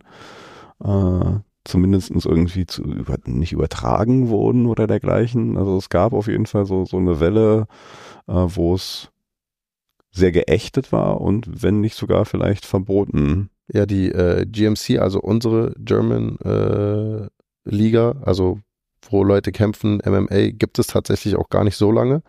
Ich will mich jetzt nicht auf eine Zeit festnageln, aber die gibt es nicht länger als 20 Jahre, glaube ich, 10, 20 Jahre. Und ob die auch immer im Gange war und immer aktiv war, kann ich auch nicht sagen. Ich weiß einfach von meinen Jungs, die jetzt äh, da heute teilnehmen, dass die mir gesagt haben, dass es MMA nicht gern gesehen ist in Deutschland passt einfach nicht zu ähm, der Kultur. Boxen gegen sehr beliebter Sport in Deutschland, hat auch, ich glaube, Max Schmeling ist auch so mit einer der größten Boxer, die es gibt auf der Welt, auch eine mhm. Legende im deutschen Sport. Ähm, weil, wie wir es auch am Anfang schon gesagt haben, es ist einfach viel schöner, es ist viel mehr Grazie mit bei, es ist einfach ähm, attraktiver anzuschauen als wildes Benutzen von Knien, Ellenbogen, Tritten gegen das Bein und ähm, extremen Verletzungen. Deswegen ist MMA vom Beliebtheitsgrad auf jeden Fall nicht gern gesehen in Deutschland und auch im Vergleich zu Amerika wirklich überhaupt nicht verbreitet hier bei uns. Ähm, ja, ich will gerade nochmal, ähm, wenn man jetzt mal, jetzt haben wir so diese einzelnen Stile, die da zusammenkommen und grundsätzlich äh, sich da vereinen in gewisser Art und Weise. Du hast jetzt gerade ein bisschen über BJJ schon so einen Kampf und über Boxen. Wie läuft denn so ein MMA-Kampf? Also was sind jetzt so da eigentlich die Vorgehensweisen? Wie mischen sich da die Kampfsportarten, die wir gerade hatten, so zusammen und, und was führt dazu was und was bringt bei welcher Sache was? Ähm, weil zum Beispiel BJJ jetzt, ähm, da ist ja dann kein Boxen dabei, wenn ich jetzt irgendwie reines BJJ mache. Aber hier kommen ja so unterschiedliche Dinge zusammen und verändern vielleicht auch das eine oder andere, was man da. Ja, also wenn man beim MMA guckt, es kommt immer darauf an, was für ein Typ Mensch du bist und was für eine Art äh, Sportler. Ähm, und was für ein Stil dir persönlich am besten liegt. Wenn man jetzt wie beispielsweise Conor McGregor nimmt, der ist ähm, vom Haus aus Muay Thai, Kickboxer und Boxer. Das heißt, du wirst bei dem in einem UFC-Kampf nie sehen, dass der runtergeht. Der kann zwar ähm, BJJ-Techniken anwenden, wirst du aber niemals sehen. Das heißt, seine, sein Ziel am Ende des Tages ist es, den Gegner mit einem Schlag auszunocken mhm. und es, ähm, den richtigen ähm, Hit zu treffen oder mit Punkten zu gewinnen. Das heißt, über den Kampf hinaus immer wieder äh, äh, significant Hits treffen, das heißt äh, kritische Treffer aber wirst den niemals sehen, dass er den, bei dem Gegner an die Beine geht oder irgendwie versucht, Grifftechnik anzuwenden. Nimmst du auf der anderen Seite ähm, einen Kämpfer wie Khabib, Nurmagomedov oder Kamaru Usman, ist deren äh, Ziel, den Gegner so schnell wie möglich auf den Boden zu bringen. Das heißt, bei denen keine Camp, also keine Art von Boxen, keine Art von Kickboxen, sieht auch grauenhaft aus, wenn sie es probieren.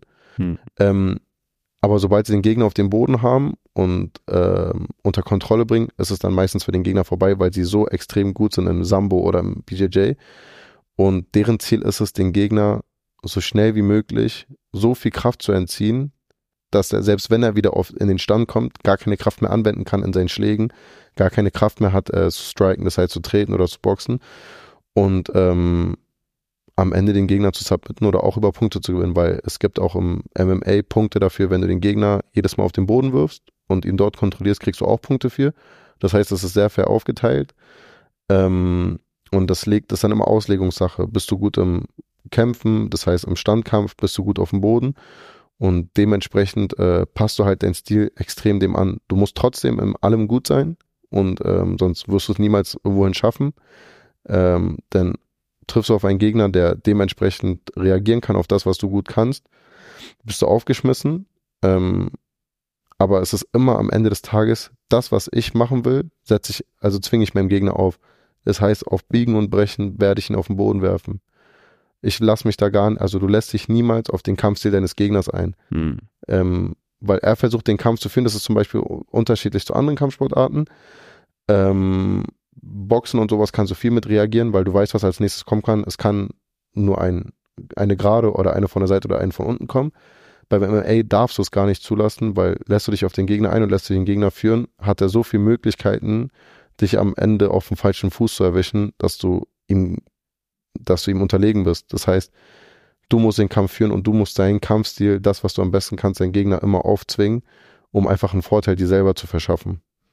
Also die Technik, wie du jetzt vorhin beim Boxen gesagt hast, so ich bin ein bisschen passiver und reagiere auf meinen Gegner, ist da nicht unbedingt anratsam beim, beim MMA, so auf den anderen zu reagieren, sondern ich will eigentlich schneller die Führung übernehmen, ja. also selber eigentlich ins Agieren kommen als reagieren. Ja, also ähm, du kannst da auch mit viel Defense arbeiten, ähm, wird auf Dauer, also erstmal wird es, glaube ich, ein bisschen langweilig werden für den Zuschauer an sich und für dich selber ist es einfach so, ähm, es erfordert einfach viel zu viel Kraft und viel zu viel Konzentration. Das heißt, im Boxen nimmt man Floyd Mayweather, der hat, der hat nur aus der Defense heraus gekämpft. Das heißt, der hat immer die linke Schulter oben gehabt, sein Kinn verdeckt und ähm, gewartet, bis der Gegner was macht, ihn acht, neun Runden kämpfen lassen und dann auf seinen eigenen Moment gewartet. Im MMA kannst du das nicht machen, weil ähm, ich vor kurzem einen Kampf gesehen habe, der war mit ähm, Israel Adesanya, riesig, also extrem guter Kickboxer ähm, Welterweight-Gewicht. Der hat ähm, seinen Titel verteidigt, vier Runden lang, gegen jemand anderen, der auch sehr gut im Striking ist, der hieß Strickland. Ähm, der hat vier Runden lang verteidigt, der ist ja auch Titelverteidiger, das heißt, er muss die Aktion gar nicht bringen. Ähm, hat vier Runden das auch gut hinbekommen. Dann hat der Strickland aber einmal schneller reagiert als er und gesagt, okay, er geht jetzt den Schritt, dass er ihn mal vielleicht auf den Boden kriegt.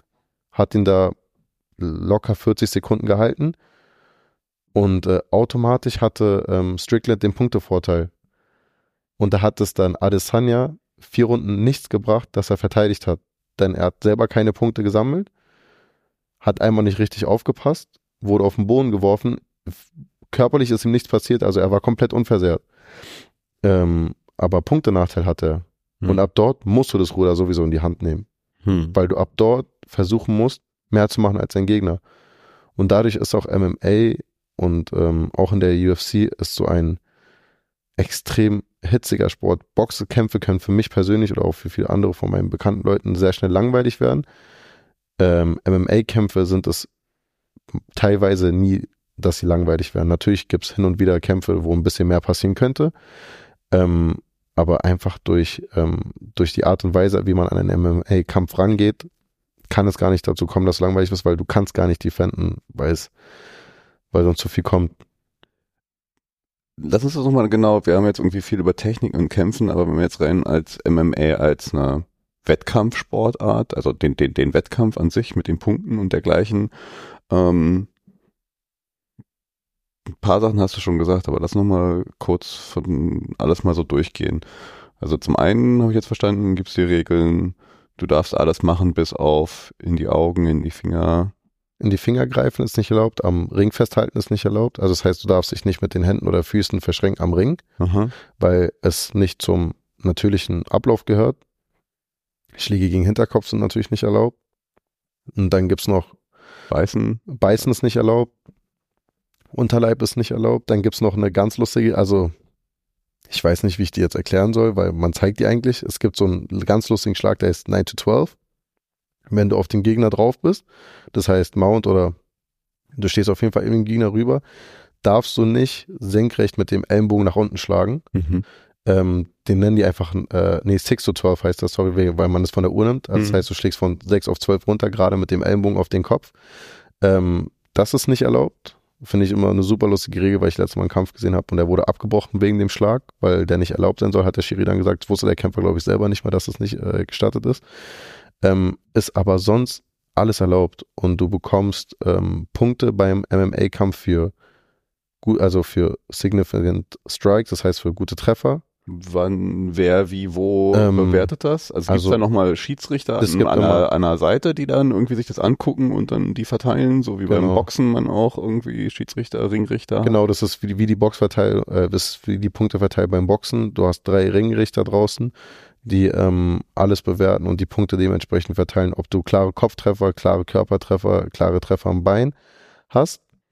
Ist das für dich als Kämpfer ersichtlich? Ist da irgendwo ein, ein Display irgendwie, wo so die, die, die Counts sind und du merkst so, ach krass, ich habe schon, ich bin schon so und so viele Punkte im Rückstand?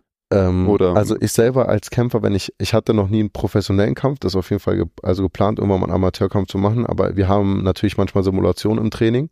Wenn du dir das mal anguckst und sagst, okay, wir simulieren jetzt mal, wie wäre das, wenn wir wirklich in einem Kampf sind, hast du, das ist ein Gefühl, was sich entwickelt. Das heißt, du merkst, wenn der, die Art und Weise, wie dein Gegner gerade drauf ist, auch, du siehst ja auch die Emotionen oder die Art und Weise, wie er ähm, auf dich reagiert. Das heißt, triffst du ihn mal am Kopf, beginnt er wild äh, zurückzuschlagen, weil er weiß, okay, der hat gerade einen ähm, guten Strike bekommen und der versucht sich jetzt irgendwie zu wehren, irgendwie ein Lebenszeichen zu geben, weißt du, okay, ich habe hab das Ruder gerade in der Hand, ich führe gerade.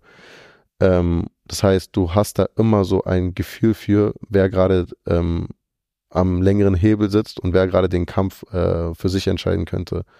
Und wenn das passiert, ähm, ist meistens sowieso der Kampf, also oder die Runde besser gesagt, weil wenn du eine Runde, also wenn du rausgehst und dann wieder reingehst, startest du ja wieder bei Null.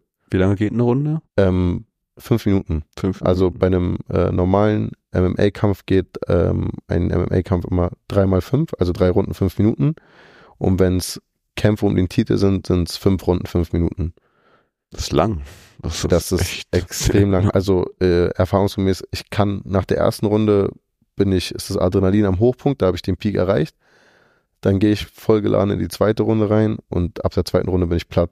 Mhm. Ab dort ist es dann wirklich ähm, gefühlt nur noch ein Überleben, weil ähm, du eine so, einen so hohen Kraftverbrauch hast. Du hast ja neben dem Schlagen ähm, noch dieses ganze Ring mit bei und ich finde, Ring ist so mit Abstand ähm, die Sportart, wo du die meiste Kraft aufbringen musst, weil du permanent damit beschäftigt bist, jemanden, der meiner Gewichtsklasse jetzt, äh, ich weiß ja nicht, wie viel du wiegst, Wie im Moment 89, 90 so. Ja, also so 90 Kilo permanent hochzutragen, runterzuwerfen, wieder hochheben, runterdrücken, zur Seite schieben. 90 Kilo ein äh, Sack, der auf dem Boden liegt, einfach mal hin und her zu rollen, ist super anstrengend. Wenn, der noch, wenn es dann noch dazu kommt, dass er sich wehrt und dieser Sack dich versucht auf den Boden zu bringen, ähm, merkst du durchs Adrenalin vielleicht am Anfang gar nicht, wie anstrengend das ist, weil du da voll mit bei bist. Ähm, ist aber einmal das Läuten an und du setzt dich mal kurz in die Ecke und versuchst wieder aufzustehen, merkst eigentlich, dass deine Muskeln nicht mehr können. Also sie können einfach das nicht mehr, da, obwohl, egal wie sehr du es willst, dein Arm schafft es nicht mehr, ihn hoch, also du schaffst nicht mehr den Arm hochzuheben. Hm. Und ähm, ja, also MMA für mich selber und die Punkteverteilung super schwierig. Aber erzähl noch mal ganz kurz. Also du kriegst Punkte für, für significant Genau, äh, Shots. genau. Für, Und ähm, für was noch alles? dann kriegst du für Und wie viele Punkte gibt's dann so? Also ist das willkürlich oder gibt's Ja, du hast wie bestimmte, beim wie beim, Boxen diese Verteilung, die hast. Das heißt, ähm, ist ein Kampf am Ende vorbei, dann verteilst du einfach die Punkte. Ich glaube, es geht bis zu 30 maximal. Das heißt, du sagst am Ende 29, 28, 27, 26 und dann bringst du die Punkte am Ende zusammen und dann wird geguckt, wer mehr Punkte am Ende hat. Das heißt, du kannst am Ende eine Punkteverteilung machen. Gut, aber jeder Schiedsrichter sagt, okay, der hat jetzt gerade mal einen geilen, weiß ich nicht, äh, Tritt gegen Kopf, das, da gebe ich jetzt einen Punkt für. Oder wie, wie ist das dann? Oder ähm, dem, dem, da, das war mir drei Punkte wert oder ja. wie, wie vergibt der also, Schiedsrichter die Punkte? Oh, kann ich jetzt äh, nicht Brief und Siegel drauf geben, weil ich weiß, bei Brazilian Jiu-Jitsu kriegst, wird es addiert, mhm. weil da wird, ich weiß nicht, wie es bei Strikes ist, aber beim Jiu-Jitsu, bei jedem Jiu-Jitsu-Griff oder Takedown kriegst du Punkte für den Takedown. Das heißt, hältst du jemanden fünf Sekunden lang in der Mount-Position, bist du auf ihm drauf und er kann sich nicht wehren, du hast ihn kontrolliert, kriegst du vier Punkte dafür. Aber du kriegst es dann nicht für jede drei Sekunden, sondern du musst, müsstest einmal runtergehen mhm. und dann wieder in die Position, dann kriegst du nochmal vier Punkte. Gehst du auf den Gegner rauf, drehst ihn einmal zur Seite, hältst ihn in einer anderen Position kontrolliert, kriegst du wieder drei Punkte dafür.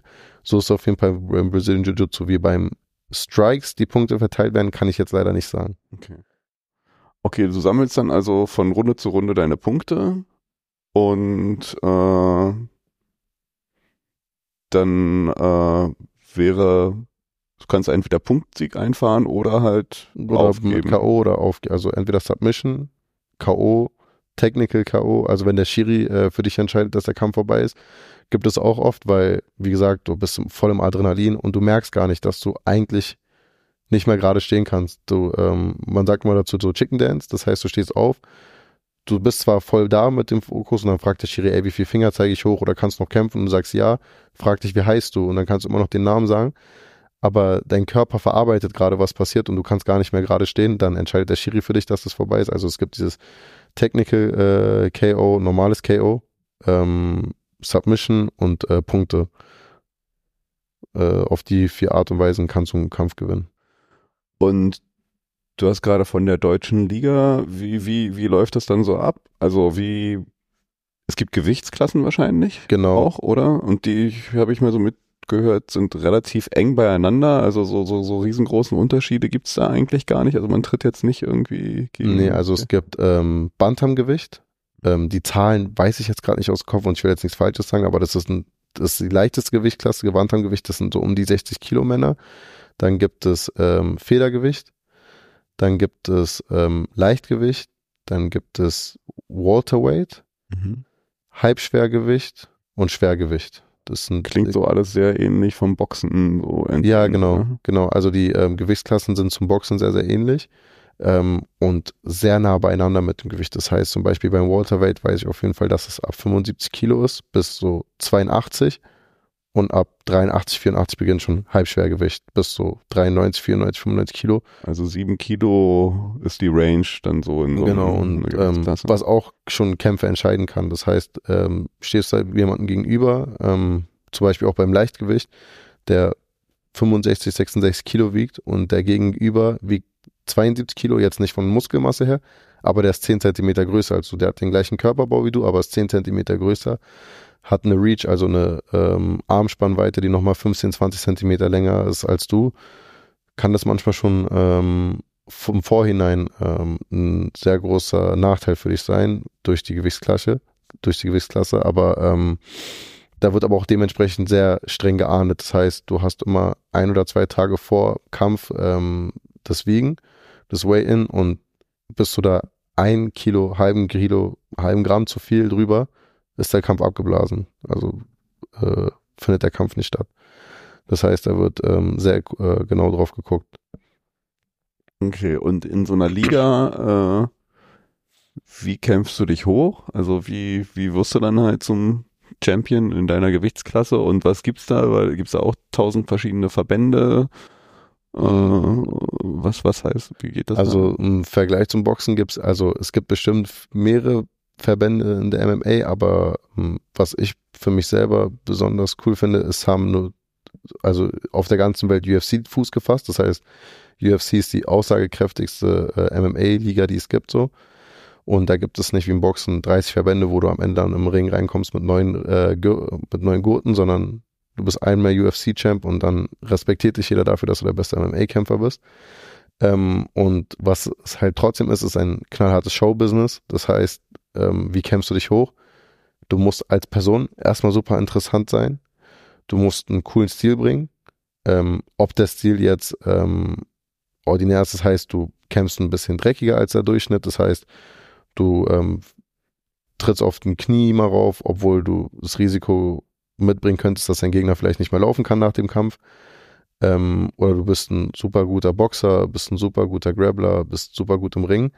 Ähm, du musst irgendwas, was für die UFC interessant sein könnte, in deiner Gewichtsklasse nach vorne bringen, dass der ähm, Chef Dana White, das ist der, der die UFC ähm, nicht gegründet hat, aber der Chef davon ist der Vorsitzende.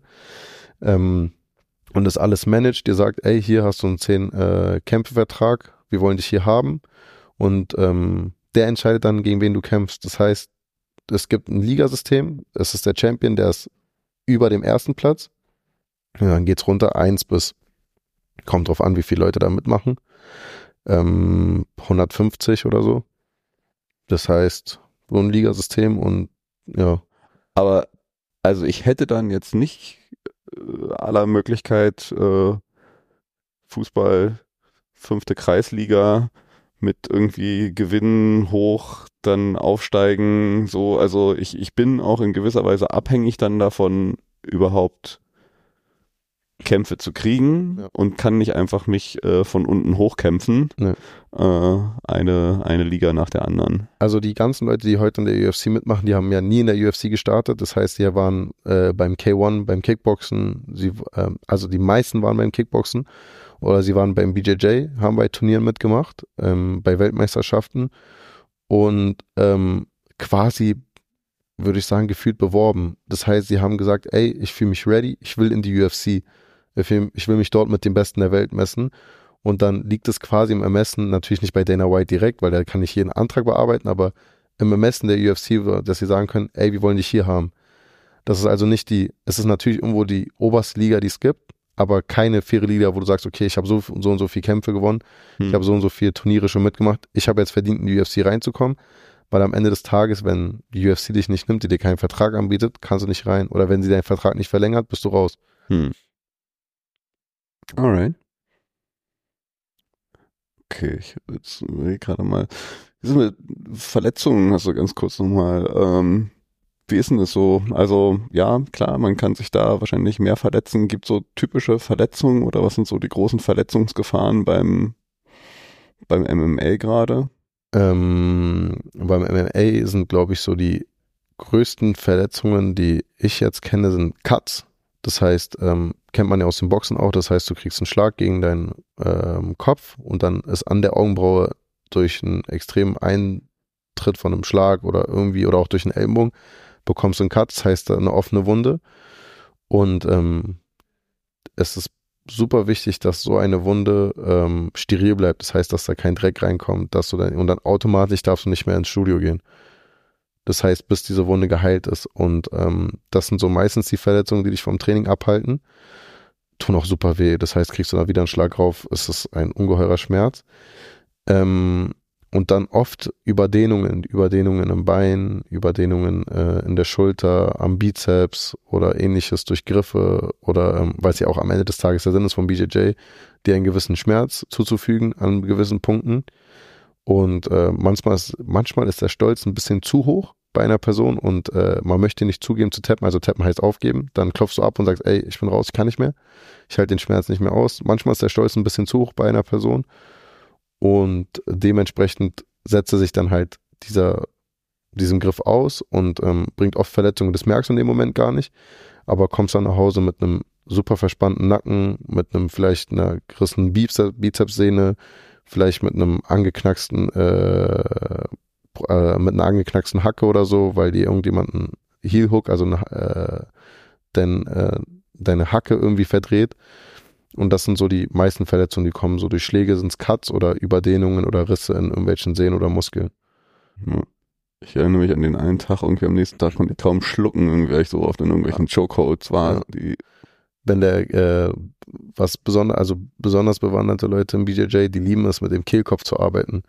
Die drücken dir gern mal mit dem Unterarm, also mit dem Knochen vom Unterarm oder mit deiner Hand äh, auf deinen Kehlkopf und geben dir das Gefühl, dass du ihn aus dem Mund ausspucken willst und ähm, bringen dich so zum Schocken. Ist gar kein Schmerz, der so entsteht, wo du schreien musst, sondern einfach so unangenehm ist, dass du den nicht mehr aushalten kannst. Und ähm, auch eine Woche, zwei Wochen bleibt, dann kannst du nicht richtig trinken, kannst du nicht richtig ähm, essen und ähm, du spürst immer wieder, dass du so irgendwas im Hals hast. Mhm. Ähm, auch wenn es nicht schlagen ist, wie wir davor gesagt haben, super, super harter äh, Kampfsport, also wirklich sehr, sehr gefährlich. Und auch für mich selber so eine Kampfsportart, die ähm, in den falschen Händen auch wirklich viel Schaden verursachen könnte. Ja, ähm, ich überlege gerade, ey, wir sind, haben, glaube ich, einen ganz guten Ritt gerade mal durchgemacht. Habe ich irgendwas, gibt's irgendwas, wo du sagst, okay, da haben wir noch gar nicht drüber geredet irgendwie, das haben wir total vergessen eigentlich? Mhm. Ich meine, ich bin ja so nur ein interessierter Beobachter von draußen, so. Also was für mich persönlich, was ähm, Kampfsport mir gegeben hat, ähm, ich habe viele Freunde dazu gewonnen. Viele Freunde, mein engster Freund ist heute, mit dem bin ich fast jeden Tag unterwegs und wir unterhalten uns da jeden Tag drüber. Ähm, was eigentlich so neben dem ganzen Kampfsport und so, was du eigentlich im Studio machst, was das Studio für dich bedeutet. Wir haben leider, wir hatten einen Tegel Studio gehabt mit einem super äh, Trainer gehabt aus Polen, der hat das Studio jetzt geschlossen diese Woche und wir müssen uns jetzt ein neues suchen. Und ich war leider nicht dabei, aber wir waren, die waren gestern alle zusammen am Freitagabend ähm, mit 30 Mann im Restaurant essen. Ähm, Tränen sind nicht direkt geflossen, aber das war ein Tegel, das hieß. Achso, nee, Ähm. nee, ich war gestern auch essen und da war in dem Laden, wo ich mir dachte, da war so ein zwei Tische voll mit Typen, wo ich Ach so, dachte, wohl, das okay. war ein türkisches Restaurant. Nee, nee, nee da war es Okay. nicht. Aber ich dachte nur, da, wo wir gestern essen waren, da waren auch äh, äh, zwei Tische voll mit Typen, wo ich mir gesagt ey, das sind auch alles solche Brecher irgendwie. Ey, ja, ja, ja, Die ja, sehen ja. ja auch aus, als ob die alle irgendwas machen. Aber nee, okay, deswegen wäre wär jetzt lustig gewesen. Nee, sahen aus wie, sahen, also hat mir ein Bild geschickt, alles 30 Männer, ähm, super gebaut, sahen aus wie die Mossad, wie so eine Spezialeinheit. ähm, nee, und das Studio hat geschlossen und natürlich sagst du in dem Moment, ja, okay, auf, auf geht's ein neues Studio. Aber das hat uns eigentlich persönlich so viel bedeutet, weil bist da reingekommen und ähm, du hast dich also wie bei deiner Familie gefühlt. Ihr habt dort, es war immer egal, wo du herkommst, wie du aussiehst, wie du heißt, Hautfarbe egal, familiäre Her Herkunft egal, was du an Geld verdienst, ist egal, wie deine Klamotten aussehen, egal, ähm, dein Bildungsstand egal. Das heißt, du wurdest ähm, auf nichts reduziert oder für nichts hochgehoben, ähm, sondern du bist dort reingegangen, ihr habt alles das gleiche, ähm, das, das gleiche Interesse gehabt, einfach besser zu werden in der Kampfsport, an die ihr, die ihr gerade betreibt. Und ähm, das habe ich für mich so, jetzt wo es geschlossen hat, hat es mich extrem traurig gemacht, weil ich jetzt mir ein neues Studio suchen muss. Ähm, und das war für mich beim Kampfsport immer super wichtig und auch äh, für die Entwicklung jetzt Mann zu werden auch, weil ähm, ich habe gelernt, diszipliniert zu sein und ähm, was für mich auch oft verloren geht, Respekt gegenüber anderen Leuten, das heißt dem gegenüber. Ähm, du kommst rein in ein Studio und ich mit einer Brust, ich denke mir, ey, ich kann ganz gut kämpfen, glaube ich. Dann siehst du den ersten, sieht aus wie ein ganz normaler Typ, hat die ähm, Haare ganz normal zur Seite gekämmt, blonder Typ, denkst du so, er kann wahrscheinlich gar nichts, der steht da in der Ecke, komplett verloren. Äh, hebt die Hand um, sagst du, ey, hast Lust, eine Runde zu sparen? Sagst du, ja, gerne. Liegst am Ende mit denen auf dem Boden, der, ähm, du musst siebenmal aufgeben, du tappst siebenmal, bist komplett am Ende, du sitzt an der Ecke, kurz vor den Depressionen, weil du denkst, ey, ich kann gar nichts. Er lächelt dich an und sagt, ey, hast eine gute Runde gemacht, vielleicht beim nächsten Mal. Und denkst dir du so, wow, ich, ich muss besser werden. Also, so, was, was ist hier gerade passiert? Ähm, und da habe ich auch gelernt, ey, so, never judge a book by cover. So, du siehst eine Person, egal wie er auf dich scheint, so, stille Wasser sind tief, er hat vielleicht viel mehr zu bieten, als du eigentlich denkst. Und das sind einfach so Sachen vom Kampfsport, die ich gelernt habe, die mir heute, ähm, wo auch Leute, die mich nicht kennen, sagen, du bist so ein ruhiger Typ, du bist ein gelassener Typ, du hast Respekt vor jedem, du ähm, kannst super gut mit Menschen umgehen. Und das sind alles Sachen, die ich beim Kampfsport gelernt habe. Sachen, die ich gar nicht so durch schlechte Erfahrungen gehabt hatte oder die mir beigebracht worden sind oder durch ein Buch lesen oder so, sondern einfach Sachen, die ich aus einem ganz normalen Dojo gefühlt gelernt habe, wie man mit Menschen umgeht und wie man Respekt voreinander hat. Und ich glaube, neben den ganzen Skills, die ich mir jetzt angeeignet habe und Menschen, die ich kennengelernt habe, habe ich Kampfsport heute so viel zu verdanken, was ähm, das normale Leben angeht. Hm. Und Ja. das ist immer für mich super wichtig, wenn ich, wenn Leute fragen so, was ist Kampfsport für dich? Ich sage so, das gefühlt mein Leben heute. Ja, ja, ähm, also ich habe es nie so intensiv, aber kann ich teilen und auf jeden Fall ähm, eine schöne Sicht auf die Dinge. Ja, ich glaube auch, also klar gibt es Unterschiede, aber ich habe auch das Gefühl, dass teilweise ähm, diejenigen, die Kampfsport machen, teilweise halt auch eigentlich die entspanntesten sind. Äh, Ja. in vielen. Wobei, naja, gibt so und solche. Sagen wir mal so. Okay, will ich vielleicht nicht so. Also, aber klar, also wenn, wenn, wenn Kampfsport irgendwie mit irgendwie einem äh, äh, äh gesunden Blick auf die Welt und, ja. und ein entspannter äh, äh, Mindset zusammenkommt, sind das eigentlich äh, ja, sehr gute Typen. Ja, schön. Ähm, ich habe gar keine Fragen mehr eigentlich jetzt weiter so. Na, ich hätte auch dich jetzt fragen können, ja, was ist deine Philosophie? Du kannst mich auch, klar, kannst mich auch was sagen, als äh, äh, nicht wirklich meine Philosophie. Pff, ich glaube, so Philosophie. Ich, ich fange jetzt gerade erst an, wieder sowas rauszuziehen. Ich habe ja Kampfsport eher so angefangen aus einer, da ging es wirklich um Selbstverteidigung. Also ich bin gar nicht zum Kampfsport gekommen aus so einer, äh, ich, ich, ich lerne das mal so kennen durch, durch, durch den Weg, den du so gehasst hast, sondern ich bin in den Kampfsport damals reingegangen, weil ich eine schlechte Erfahrung hatte, halt irgendwie mal zusammengeschlagen wurde und dachte, ich will mich wehren können. Und bin dann so da reingekommen und ähm, habe dann mit Karate so, also habe dann ein ähnliches Dojo-Gefühl gehabt, also äh, ein guter Coach und dann Techniken lernen und dann plötzlich irgendwie so so zu merken, ich kann gar nichts und äh, ich kann dann plötzlich doch was und und und so dieses Gefühl zu haben, das war schön. Ich habe wenig bis also eigentlich kaum wirklich Kämpfe gemacht. Also ich war mehr eigentlich immer so in diesen Techniken und dann lernt man so einzelne Techniken. Ich habe mich nie so richtig zu Kämpfen hinbewegt. Ich habe das mal eine Zeit lang mit einem Kumpel von mir gemacht ähm, haben uns dann immer mal getroffen, so zum Sparen und ähm, musste da immer merken, das wäre für mich jetzt so eine Sache, dass ich halt ähm, viel flexibler sein muss in meinem Ding. Also dass ich halt so mit meiner verkrampften, dass ich gar nicht so bewusst bin, wie verkrampft ich eigentlich bin in vielen Fällen äh, und wie wie sehr das einen einschränkt. Also für mich ist viel, was ich aus dem Kampfsport für mich jetzt so in früher, aber auch jetzt so wieder lerne, ähm, flexibel zu sein, viel mehr im Fokus zu haben. Ähm, und auch ein gewisses Multitasken, also diese, diese viele unterschiedlichen Dinge zusammenzubringen ohne dabei zu verkrampfen. Das ist sowieso die große Sache. Also eine Sache, die ich für mich selber halt auch schwer hinkriege. Also wenn ich mich auf drei Sachen auf einmal konzentrieren muss, irgendwie ist eigentlich äh, relativ sicher, dass ich total verkrampfe, was dann halt äh, für einen Kampf dein Ende ist, aber halt auch im normalen Leben eigentlich vorbei ist. In dem Moment, wo du halt äh, nicht mehr flexibel bleibst, für, für etwas und verkrampfst, ist vorbei. Äh, egal in welchem Bereich kannst du, glaube ich, von Beruf auf Privatbeziehungen, was auch immer irgendwie willst, such dir irgendwas raus.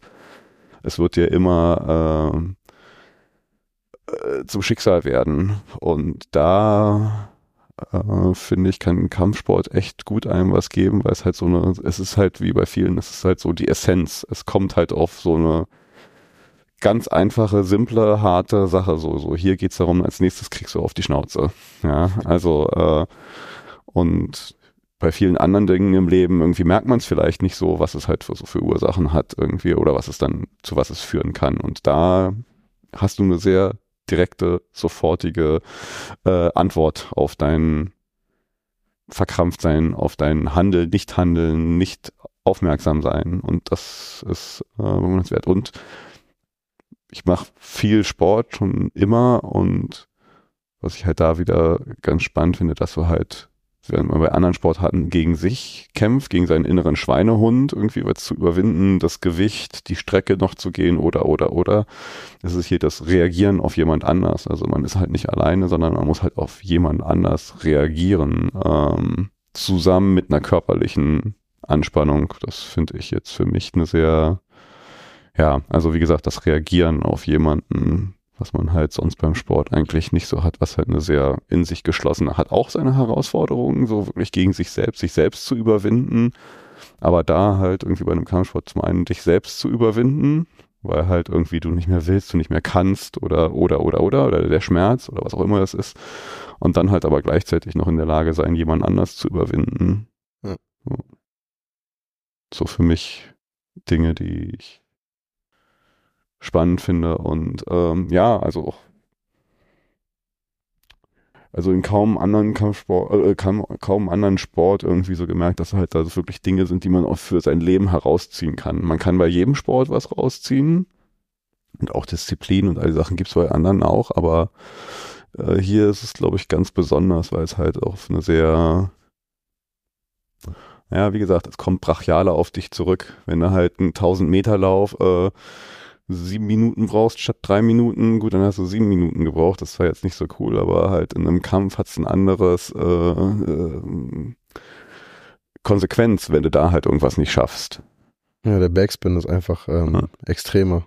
Genau. Und, und ähm, am Ende bist auch nur die, du die einzige Person, der du die Schuld geben kannst. Da kannst du nicht dem Gegner für die Schuld geben oder ja, genau. Person XY und sagen, boah, wegen dem und dem ist jetzt so und so was passiert, sondern ähm, du gehst alleine da rein, du gehst alleine in den Kampf und ähm, du bist am Ende das Ergebnis von all dem, was du gemacht hast oder was du nicht gemacht hast, wo du vielleicht doch mal auf der Couch liegen geblieben bist und meintest, oh, heute ist sie besonders gemütlich, heute ist es ein bisschen kalt draußen. Äh, Training muss heute nicht sein, rächt sich dann auch vielleicht beim nächsten Mal. Das heißt, ähm, ja, es ist am Ende viel mehr als nur umziehen und dann schwitzen und schlagen und äh, weiß ich nicht schreien, sondern es ist vielmehr so ein Training für Geist und Körper, dass die im Einklang am Ende miteinander sind und ähm, ja. du damit umgehen kannst. Definitiv. Ja. Genau, also das ist für mich so Kampfsport. Muss mal sehen jetzt irgendwie, wie weit ich es treiben kann, weil all diese Verletzungen, die du so beschrieben ja. hast, so schwierig. Alte Knochen irgendwie brechen noch leichter. Mm, ja, ich finde, ähm, neben dem ähm, Sparen ist auch normale Training einfach viel, also ich habe es auch für mich selber gemerkt. Ähm, ich bin auch viel im Gym gewesen, aber beim Gym hat es mich irgendwann ein bisschen gestört, dass die Bewegungen zu statisch sind mhm. und die Muskeln alle nur isoliert funktionieren. Das heißt, du ähm, hast zwar vielleicht einen großen Bizeps, das ist aber nur super, wenn du Bizeps-Curls machst, aber wenn du ihn vielleicht in einer anderen Situation im Leben brauchst, bringt er dir nichts, weil er kann nur isoliert diese Bizeps-Bewegung haben. Da kann dein Muskel drauf dementsprechend reagieren und da hat er die Muscle Memory, sagen, ah, okay, die Bewegung kenne ich, die mache ich. Ähm, aber für andere Lebenssituationen ist es nicht. Und ähm, ob es jetzt Kampfsport ist oder was anderes, war es für mich irgendwann auch wichtig, dass ich eine Sportart mache, wo mein Körper als komplette Einheit arbeiten muss und dass die Muskeln auch am Ende im Gesamtbild ähm, super aussehen und super in Form sind und ähm, nicht nur stumpfes äh, Gewichtheben ist, weil dort irgendwann die Bewegungen für mich persönlich zu eingerostet gewirkt haben und mein Körper dementsprechend auch gearbeitet hat. Das heißt, ähm, du stehst morgens auf und hast äh, Rückenschmerzen, weil äh, hast zwar gestern schön Kreuzheben gemacht und auch viel Gewicht gehoben, ähm, aber irgendwie war vielleicht äh, die Muskeln im Po vernachlässigt, vielleicht die Oberschenkelmuskeln sind vernachlässigt gewesen, obwohl die vielleicht hätten auch mal eine Trainingseinheit gebraucht. Machst du als also gibt es so spezifische äh, Zusatzkonditionierungsübungen, Sportarten, die man spezifisch für Kampfsport macht oder nicht macht oder eher macht?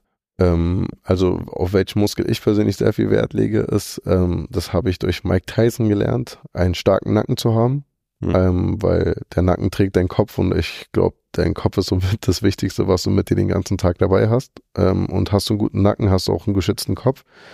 Ähm, da achte ich viel drauf. Natürlich halt dieses Standardüben, Shrugs und ähm, oder auch vielleicht im Kopfstand mal so hin und her bewegen, um den Nacken abzuhärten. Und ähm, auch sehr wichtige, also komplett gebildet ist der Rumpf. Das heißt, gute Bauchmuskeln, gute Muskeln im unteren Rücken und ähm, äh, Kraft in den Beinen und in den im Po haben. Weil natürlich Brust sieht schön aus, ähm, Schultern sehen schön aus, Bizeps, Trizeps sieht auch schön aus, Unterarme auch.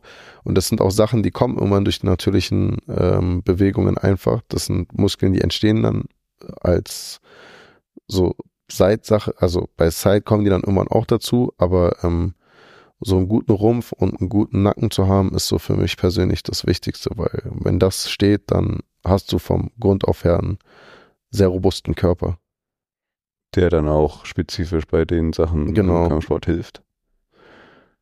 Wie ist so Flexibilität? Wie wichtig ist es irgendwie flexibel Mobilität und, und dergleichen zu haben? Weil du hast ja schon gesagt, und ich hatte jetzt auch das Gefühl, ich meine, ich bin jetzt auch eingerostet, äh, dass halt irgendwie boah, mein Körper halt auch viel zu steif ja. ist, irgendwie so ein paar Sachen so mitzumachen. wie wichtig ist da Mobilität und Flexibilität? Wie viel braucht's und wie viel ist dann vielleicht auch hinderlich? Weil ich glaube, manchmal ist es auch über. Ja, also ähm, ich glaube, also es weiß irgendwie jeder, aber ich glaube, es vergisst trotzdem jeder, wie wichtig Stretching ist und beispielsweise wie gut Yoga ist für den Körper, ähm, weil so verkürzte Muskeln will, glaube ich, niemand haben und ähm, Bewegungsfreiheit in der Hüfte ist, glaube ich, so das angenehmste, was es gibt, weil liegst du mal auf dem Boden und sollst mal am Ende dein Bein hochheben und äh, du kriegst dein Bein nicht hochgehoben, ohne dass ein anderes Bein mit irgendwie hinterher schwingt, dann äh, überlegst du halt zweimal so, ob du mal vielleicht hättest doch mal die Einheit nach dem Training mal mit äh, Beine strecken, Beine stretchen, Yoga zu machen. Es gibt für mich nichts Wichtigeres als Stretching. Ich vernachlässige es auch leider zu oft, weil es macht halt einfach keinen Spaß. Mhm. Also nach dem Training nochmal eine halbe Stunde ranhängen und äh, da nur sitzen und nichts machen, außer deinen Fuß anziehen. Ähm, ist aber am Ende, wo ich weiß, bei Jungs, die es gemacht haben, die sind heute Anfang 30 und äh, die können immer noch einen Spagat. So, ich glaube, ähm, so Mobility und dieses ganze Stretching drumherum ist, glaube ich, so für, auch für Menschen, die nicht Sport machen oder im Kampfsport tätig sind. Ich glaube, erst recht, wir leben heute in so einer Zeit, wo wir viel am Laptop arbeiten. Das heißt, viel, ähm, viel im Sitzen, viel ohne Bewegung. Ähm, gibt es, glaube ich, keine Sache, die so essentiell ist, die für den Körper wichtig ist, dass die Muskeln auf eine angenehme Art und Weise arbeiten und auch mal ähm, auch ihr Wellness bekommen. Hm, ja, ja, kann ich unterstreichen. Ich mache es auch nicht gerne. Auch ja, es ist super. Also ich bin gar kein Fan vom Stretching, weil ich es oft super langweilig finde. Also ich schicke meine Muskeln lieber ans Maximum, als ihm eine Auszeit zu gönnen. Da muss ich mir auch angewöhnen, ein bisschen mehr zu machen. Ja. Ich finde, wir haben einen ganz guten Ritt durchgemacht, oder? Ja. War super. Oder hast du noch eine Frage? Ähm, nee, tatsächlich jetzt auf die Schnelle fällt mir jetzt nichts mehr ein. Also bestimmt werden im Nachhinein noch Fragen entstehen. Ja, mal gucken. Ich kann auch mal, wenn du einen ersten Kämpfer hast.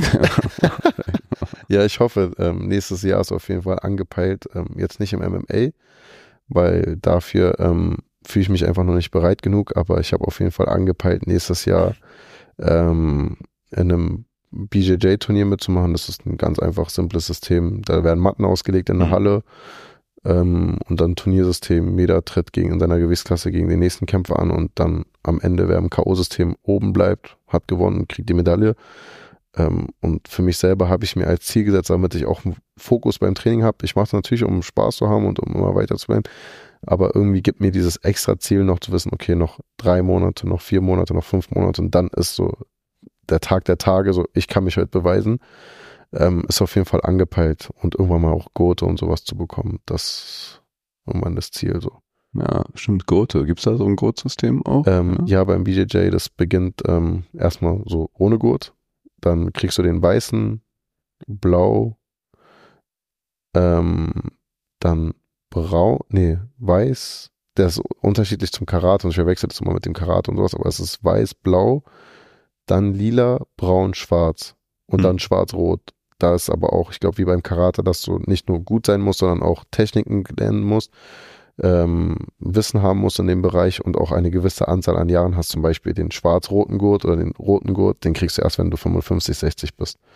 Den kannst du gar nicht vorher bekommen, weil du da irgendwie 40, 50 Jahre BJJ machen musst. Hm, okay, krass.